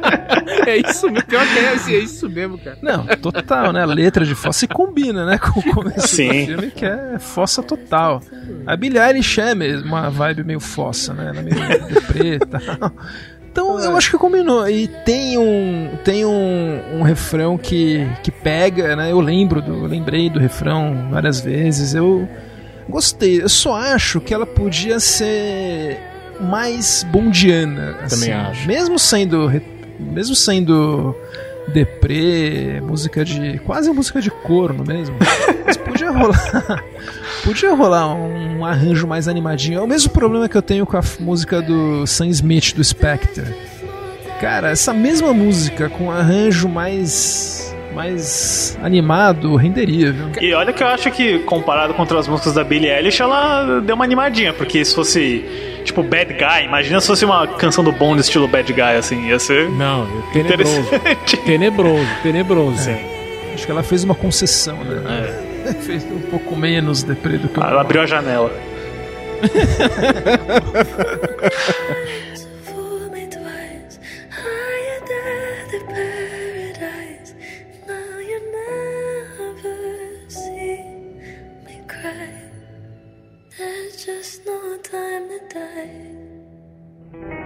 Mas bom, enfim, né? Passado, passado aí a, a sequência de créditos, assim, eu, eu vou falar a primeira faixa que eu, que eu acho que se destaca, assim, que é até uma que vocês puseram no roteiro aqui. Mas tem alguma que vocês querem falar antes dessa, que é uma faixa que é legal demais? Ah, acho que não. É, então, vou falar da faixa Cuba Chase. Oh yeah!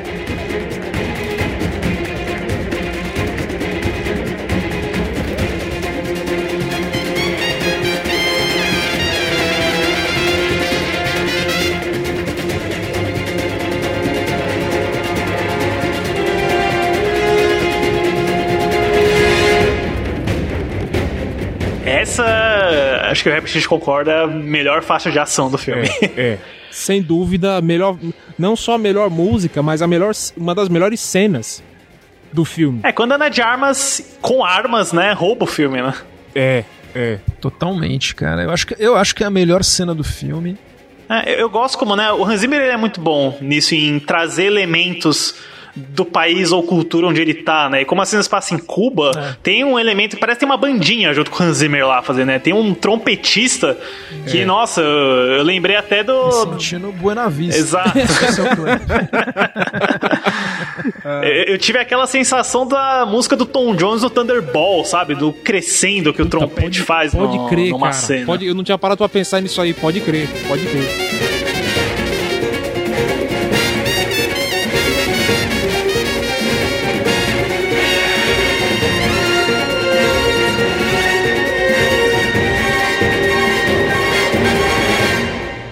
E, e, eu, vou, eu vou além. Quando, na faixa anterior mesmo, no Should, Shouldn't We Get to Know Each Other First, é, essa é a primeira faixa depois do Gun Barrel, pra mim, que é um Zimmer do zero. Ele não tá tentando é, fazer referência para ninguém, ele não tá tentando parecer alguma coisa, é o Zimmer partindo para território novo. E aí no Cuba Chase é que a coisa é, vai pra frente mesmo. Ele fala, não, agora é despiroquei. Aí ele vai. E ele traz o motif de novo do carro girando, né? Uhum. Do, do Squarescape, que é muito bem usado no, no filme também. Que é uma cena meio jocosa até, né? Porque ele, ele joga a bandeja e toma um drink, né? É meio, meio Roger Moore um pouco a dinâmica é. da cena. E acho que a música segue isso.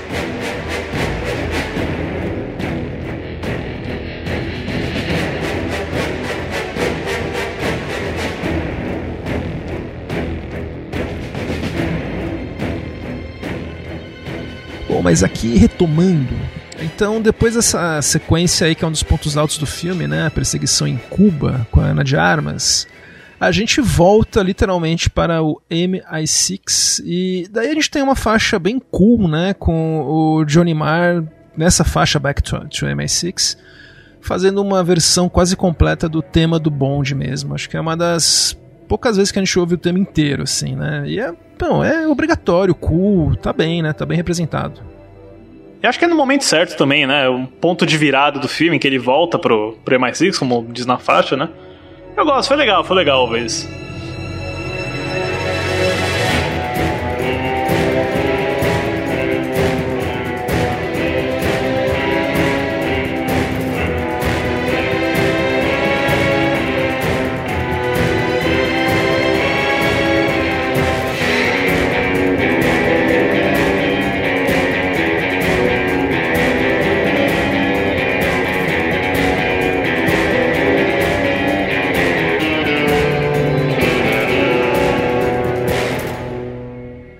E é, engra é engraçado que a música faz toda essa construção, né?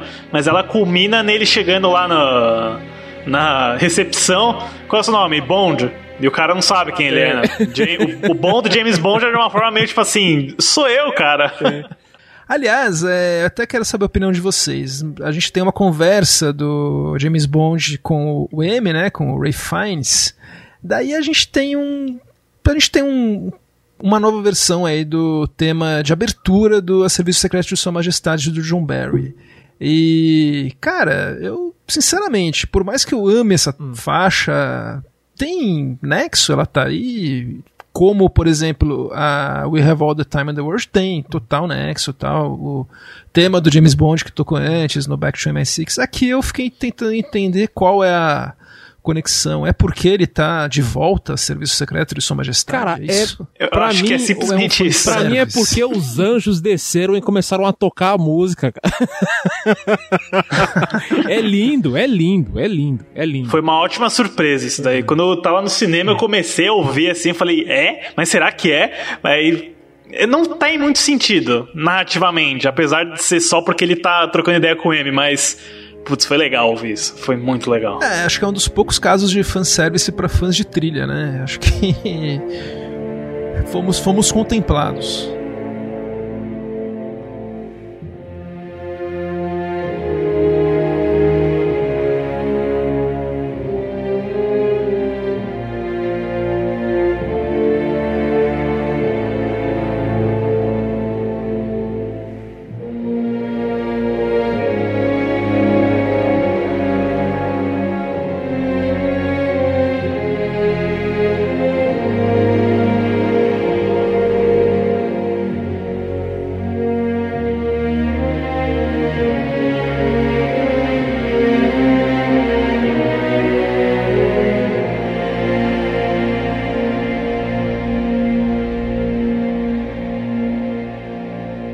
Voltando aqui pro Zimmer, né? Ele faz um arranjo muito bacana da canção da Billie Eilish, dessa vez do tema mesmo, na faixa home, que é quando ele o bonde volta para casa e descobre que não só a, a, menina não abortou com o carro girando lá, que mostra uma gravidez forte mesmo.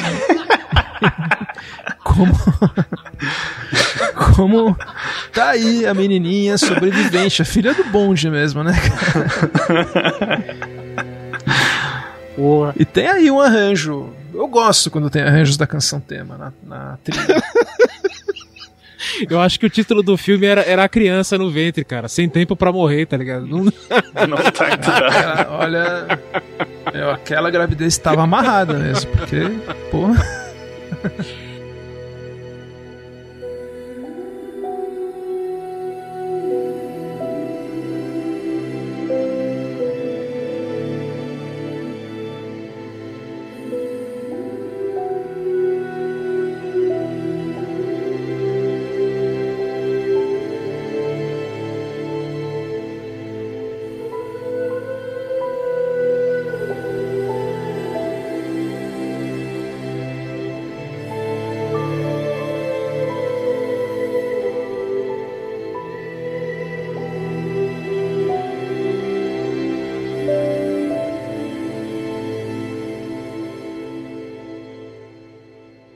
Mas aí tem uma outra faixa de perseguição que eu acho que no filme é a faixa que eu mais gostei, porque mesmo que ela tenha uma esse som do Zimmer, eu acho que ele fugiu um pouco daquele som cool do James Bond que tinha na na Message from Old Friend, que tinha na, na Squarescape, tinha na Cuba Chase, que é uma faixa quase quase cômica, né? Aí, como tem a filha dele envolvida na perseguição, eu acho que o Zimmer deu uma puxada aí no elemento cool e tentou fazer uma coisa mais séria. Não sei se vocês tiveram essa impressão também.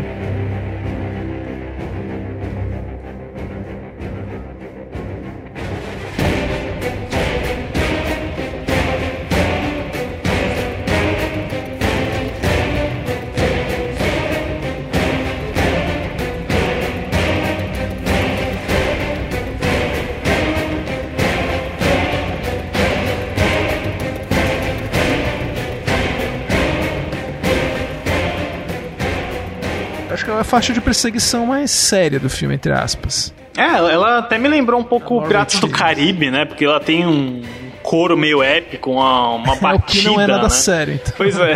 E, e é justamente esse coro que eu não gosto, cara. Eu, eu, eu acho que é uma trilha que ela começa muito bem, só que quando vai pro coro eu fico meio. Será que cabe no. Porque a proposta do, do coro somente nessa perseguição, não, para mim, não casa no, no- na proposta do filme, entendeu? Eu acho que esse coro aí, ele, ele aparece depois um pouco também na Poison Garden, que a gente vai falar, que é tentando representar um pouco aí os homens do, do vilão. Do, eu não lembro o nome dele, mas a gente vai chamar ele de Doutor Fred No. Mercury. O Doutor No. É. Doutor No local. Doutor Mercury.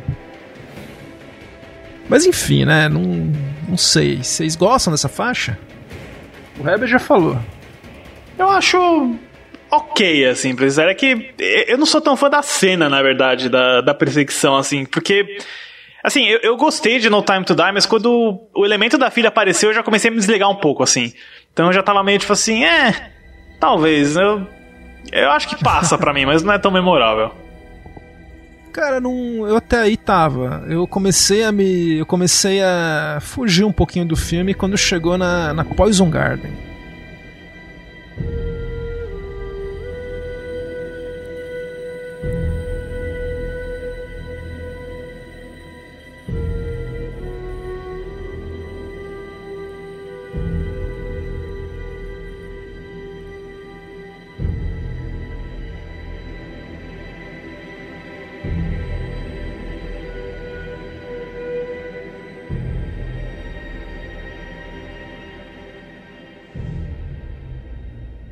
Gente tá ouvindo aqui um pouco, né? É o material. É bom que o Zimmer pegou todo o material que ele fez para pro personagem do, do Remy Malek e pôs só nessa faixa. É verdade. Ele aparece Ele tão é bom pouco já no filme, né? Então. É, tá super, super bem representado aí e é super assim, qualquer coisa, né? Não tem nada muito marcante. Aquela flautinha japonesa, a sakakushi, uma coisa assim, que o James Horner usava muito. E tem lá aquele, aquele jardim de plantas carnívoras, venenosas, que é mais. Sei lá, cara, quiseram fazer um vilão que, que não rolou. Pelo menos eles tiveram o bom senso desse nada não ser o cara que mata o James Bond, É. né? Pelo menos Nossa, Eles sabiam que o cara era fraco, né? É- é- então é é isso. que susto quando eu achei que ia ser pelas mãos dele que isso aconteceu. Puta, eu não ia me conformar, cara. Não é possível, né? Nem, sei lá, até o Blofeld era melhor. Mas bom, enfim, né? Daí a gente tem o. Já tá entrando no final do filme, que é toda uma. um trio de faixas aí que vai ser um trio, uma trinca de cenas de ação pro final aí, meio apoteótico. Começa com The Factory, que já começa a ter um som mais Zimmer, né? Já tem. é a- são as faixas que tem mais cara de Hans Zimmer. Sim, é verdade. É uma faixa bem longa, né? O The Factory. Tem, acho que tem mais de 5 minutos.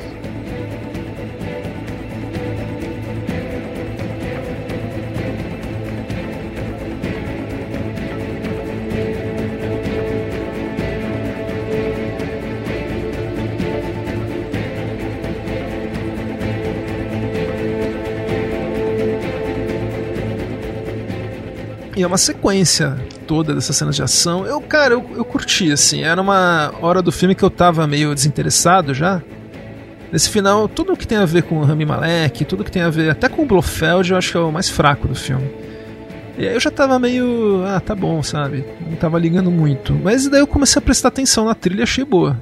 Mas, ó, mas a- acima da The Factory, eu acho que, pra mim, aqui pegou mesmo, do- de todo o final, a, a, a Will Be Right Back.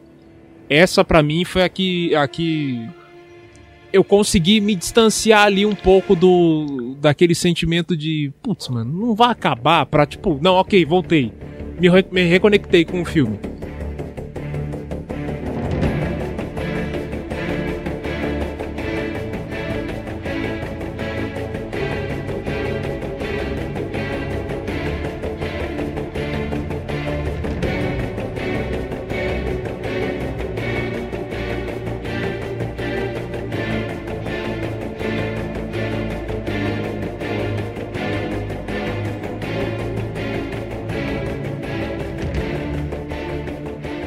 Eu gosto dessa faixa. A gente colocou aqui no roteiro, né, que tem aquela homenagem ao, ao tema do Black Rain, que depois virou Molossos do Batman, que é, é praticamente a assinatura musical do Zimmer, né?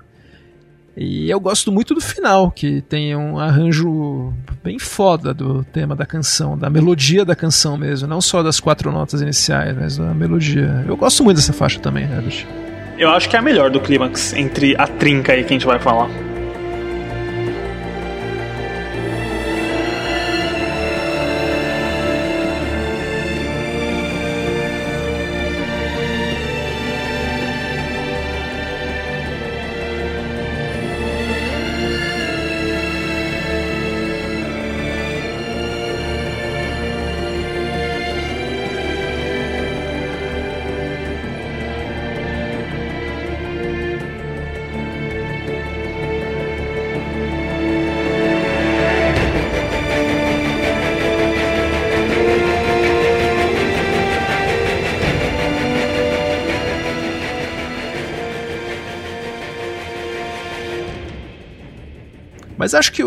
Tema aí mais marcante é para desse final é pra morte do James Bond mesmo, que é, faz sentido, né? Que sempre no final dos filmes do Bond explode, né? O negócio do vilão, o, o covil do vilão, dessa vez explode com o James Bond dentro, né? Primeira vez.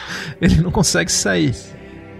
E sei lá, eu. Eu já, eu já comentei an- isso antes, mas eu não gosto da ideia do James Bond morrer. Eu, eu acho que construir essa coisa emocional que eu não sinto em nenhum momento dele com a Leia Saidu, com a filha, assim, eu acho que não, não funciona. Por mais que a música. Acho que é bonita a música, o, o Final Ascent, que é o nome da faixa, né?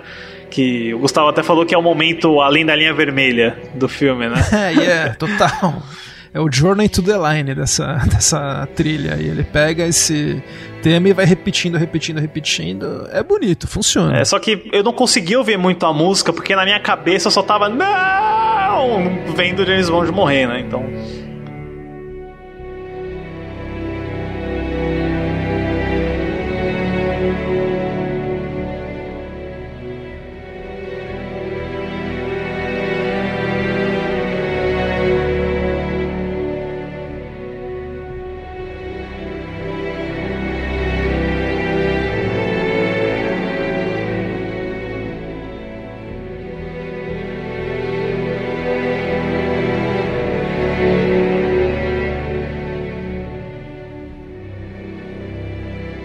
Cara, eu sei que, meu, não é, não é problema meu, né? Graças a Deus eu não tenho que ver isso. Mas os caras, o que, que eles vão fazer agora, né? Porque o Daniel Craig já era um James Bond do começo, né? Que totalmente diferente, cru, fiel ao Ian Fleming, né? Que morreu. Eles vão fazer de novo agora um James Bond, né? Fiel ao Ian Fleming. O que, que eles vão fazer, né? Mas, como eu falei, graças a Deus, isso não é problema meu. Mas assim, eu acho que pra mim tem que ser diferente. Acho que não tem que ser a mesma coisa. Tem que voltar a ser episódico. Eu acho que o Daniel Craig foi legal contar a história conectada. Um arco, é, mas Um vamos ver, grande, né? vamos ver aventuras isoladas agora. Eu acho que a gente tem que ir nesse caminho, voltar pra esse caminho. Né? É, meu, por mais que eu goste muito da Eva Green, que é uma das atrizes que eu mais gosto, eu falei, porra, chega de véspera. É, cara, supera já, né? É, pô, deu. Ou então ressuscita ela, dá um jeito, já que, que é tempo. Era melhor que ela é segura.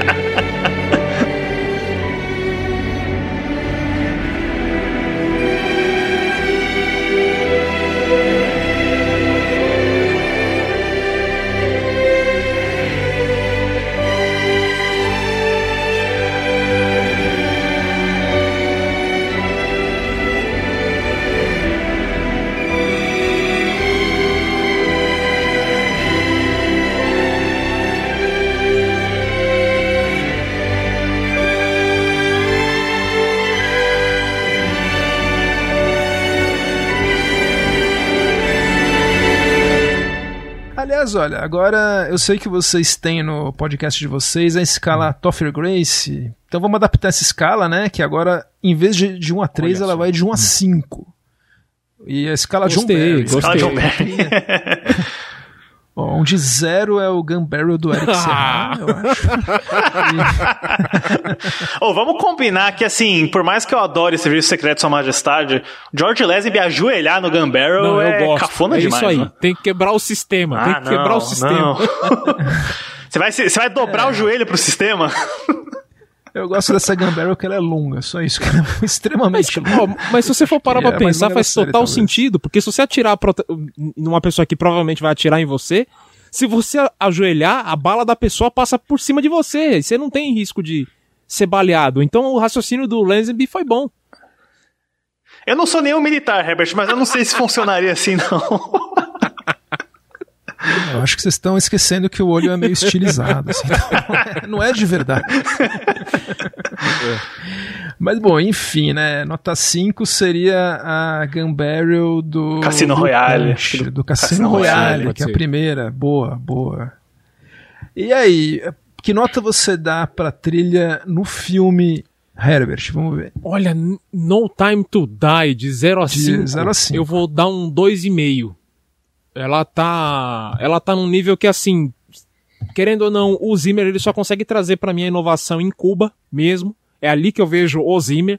Que eu entendo, pô, o Zimmer no, fazendo 007. É a trilha de aquele momento em Cuba. E, e um pouquinho também nessa. ah, ah, da, da trinca final, no fato, a, a- a Will Be Right Back, eu acho que é uma outra que ele consegue trazer alguns elementos. Mas essa trilha vive mais em mim porque é por, por diversas referências a, a Serviço Secreto de Sua Majestade. É isso. É, é- essa trilha só vai ser comentada e vai viver, é, é, vai ter uma longa vida por causa disso. Das referências que ele trouxe, de tentar homenagear todo mundo. é. Tem até uma trilha, eu não me lembro qual que. Deixa eu ver. A, a Someone, Someone Was Here. Você escuta, ela é chapada David Arnold. Ele, ele tenta trazer uma referência de, de, cada, de cada compositor ali e tentar fazer bonito tal. Mas é aquela coisa, eu queria um Bond Zimmer, né? Acho que todo mundo que passou pelo Bond assinou, deu a sua assinatura. O Zimmer é o único cara da trupe toda que conseguiu fazer só duas faixas, vai, três, quatro faixas, só dele. Enfim. Concordo, viu? E você, Lucas? Ah, numa rara ocasião, eu vou concordar bastante com o que o Herbert falou. Eu vou dar nota 3, que seria uma Gun Barrel do Roger Moore, talvez, que é, é legal, não é nada demais, tá na média. Eu, eu, eu realmente, eu só fui reparar em nuances da trilha quando eu fui ouvir separadamente. Quando eu tava vendo com o filme, funciona, é legal, mas não me chamou muita atenção, com exceção da, da cena de Cuba, do daquele arranjo da, da metralhadora do carro girando, né? E eu, eu, eu dou uma nota um pouquinho maior porque eu gosto do uso que ele faz do tema da Billie Eilish, né? Do No Time to Die. tanto dos arranjos da trilha, né, quanto do coralzinho que tem na faixa Home. Então, pra mim, eu dou um 3 pro No Time to Die no filme. É, eu vou seguir um pouco com vocês, mas eu vou dar um pouco mais alto. Eu vou dar 3,5. Eu achei que a trilha ele cumpriu vários vários requisitos aí de uma trilha de James Bond. Eu acho que ele conseguiu entrar na franquia, não conseguiu homenagear os filmes anteriores. Eu gostei do som que ele trouxe para algumas faixas. A Cuba Chase, por exemplo, no filme eu prestei muita atenção. Eu adorei a Message from an Old Friend no filme, achei excelente. Mas assim, concordo que não tem aquela faixa que você fala, nossa, essa faixa é tipo, não tem o His Danger, É. sabe? Você vai lembrar, não tem o You Know My Name, não tem o. o The Bloody o tema Shot do Skyfall. That Bloodshot do Skyfall, que é muito bom. Enfim. Mas e no, no álbum, Herbert, o que, que você achou? Tá, eu, eu, coloco mais meio ponto aí, eu já eu, eu, vou- eu consigo arredondar para um, pra um 3, porque no álbum você consegue pegar umas nuances que no filme vo- você tá mais se importando com a cena, né? E aí, de fato, a trilha do, do Zimmer tá ali só pra dar uma. Como eu havia até comentado no, no, no começo, né? A gente comentando sobre as, as trilhas dele e tal. É, é uma dança muito complicada quando você consegue sublinhar e, e ser sutil e ao mesmo tempo sublinhar uma cena e ir junto, né? E, e ser o, o, o chamariz também. Só que nesse filme é um daqueles casos em que, escutando a trilha, eu falei, putz, tem um momento mágico aqui que se o filme ficasse quieto, talvez tivesse um lugar legal, ao mesmo tempo que, assim, não, não, eu, eu entendo porque que não mereceu um momento essa trilha, entende? Então, é- é- ainda assim, acho uma trilha preguiçosa do, do, do Zimmer. E você, Lucas? Assim como o Herbert, eu também consigo aproveitar ela mais no, no álbum mesmo, porque, por exemplo, eu, só fui reparar em coisas, em arranjos, né, e curtir mesmo o Good to Have You Back, né, que é a faixa do Serviço Secreto, ouvido em casa mesmo, né, ouvi bastante a faixa de Cuba, o Square Escape, eu, eu acho que ela até tem uma narrativa legal, você pegar o álbum e ouvir assim, porque tem bastante melodia, né? Não tem muita textura, muita atmosfera. Tem umas duas ou três só que fica no, no caminho, assim. Mas eu dou. Pro álbum eu daria um 3,5. Né? Eu, eu subo meio ponto aí também. É, boa. Cara, eu no álbum, eu acho que ele tem umas quatro, cinco faixas que são, assim, dariam um, um álbum excelente, assim.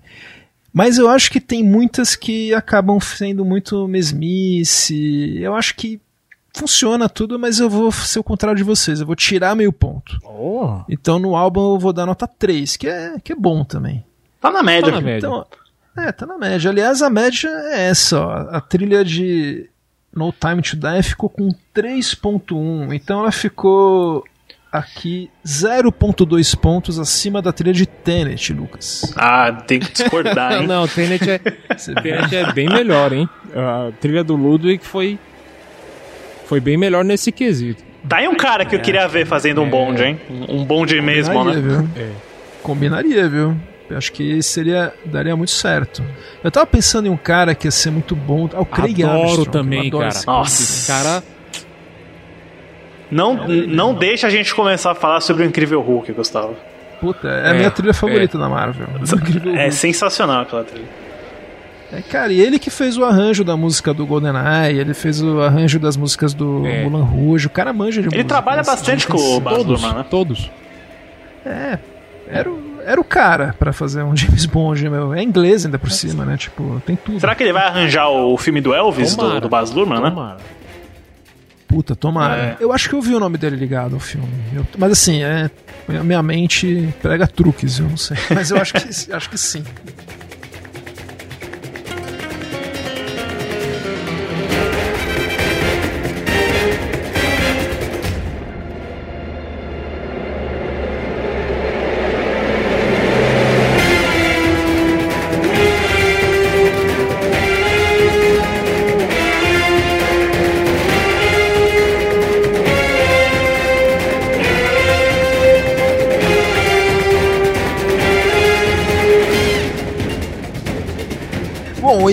Olha, a gente, como eu falei, nós ficamos num hiato, né, de três programas, né, que já estavam gravados, e a gente agradece muito a todos os ouvintes que entraram em contato. Então, como são três episódios acumulados, é muita gente que entrou em contato, então nós respondemos a todos no Twitter, arroba no Instagram, arroba Papo Trilha.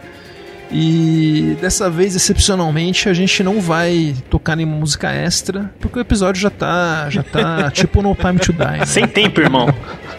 Sem tempo nenhum, irmão. E eu queria agradecer muito a presença do os nossos queridos amigos do 3 é Demais. Vamos falar um pouco mais do podcast de vocês, Lucas e Herbert.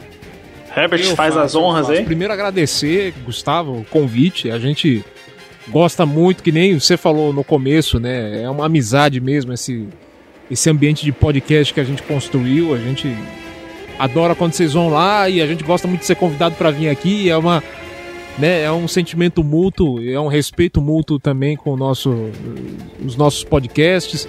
É, agradecer todo mundo que está escutando né, o, o, podcast. É sempre fundamental falar com o pessoal que está escutando a gente. Muito obrigado por ter escutado a gente falar de No Time to Die. Você viu que eu e o Lucas, a gente, né, não somos tão cultos quanto Gustavo e Maurício, mas mas a gente Imagina. traz aí o lado o lado 3 é demais da coisa.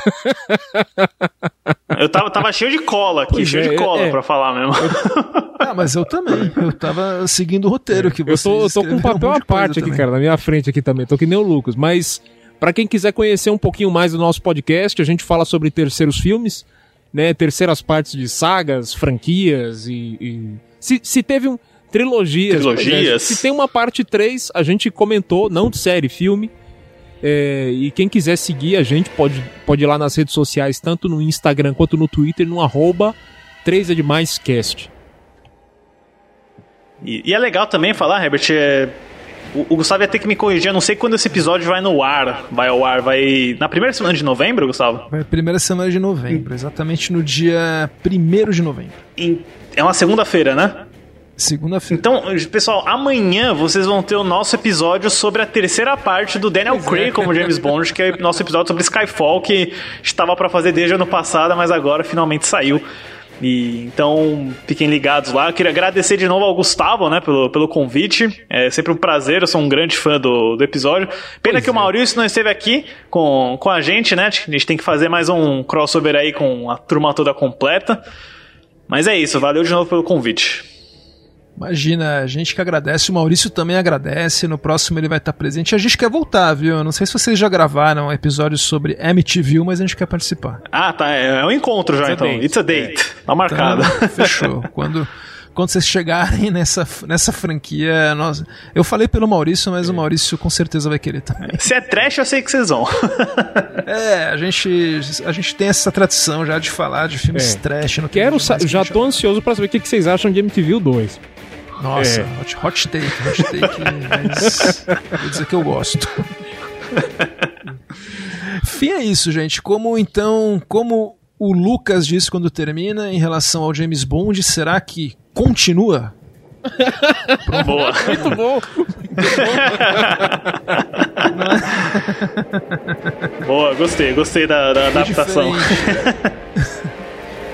é isso aí então. Eu sou Gustavo Camargo. Tchau.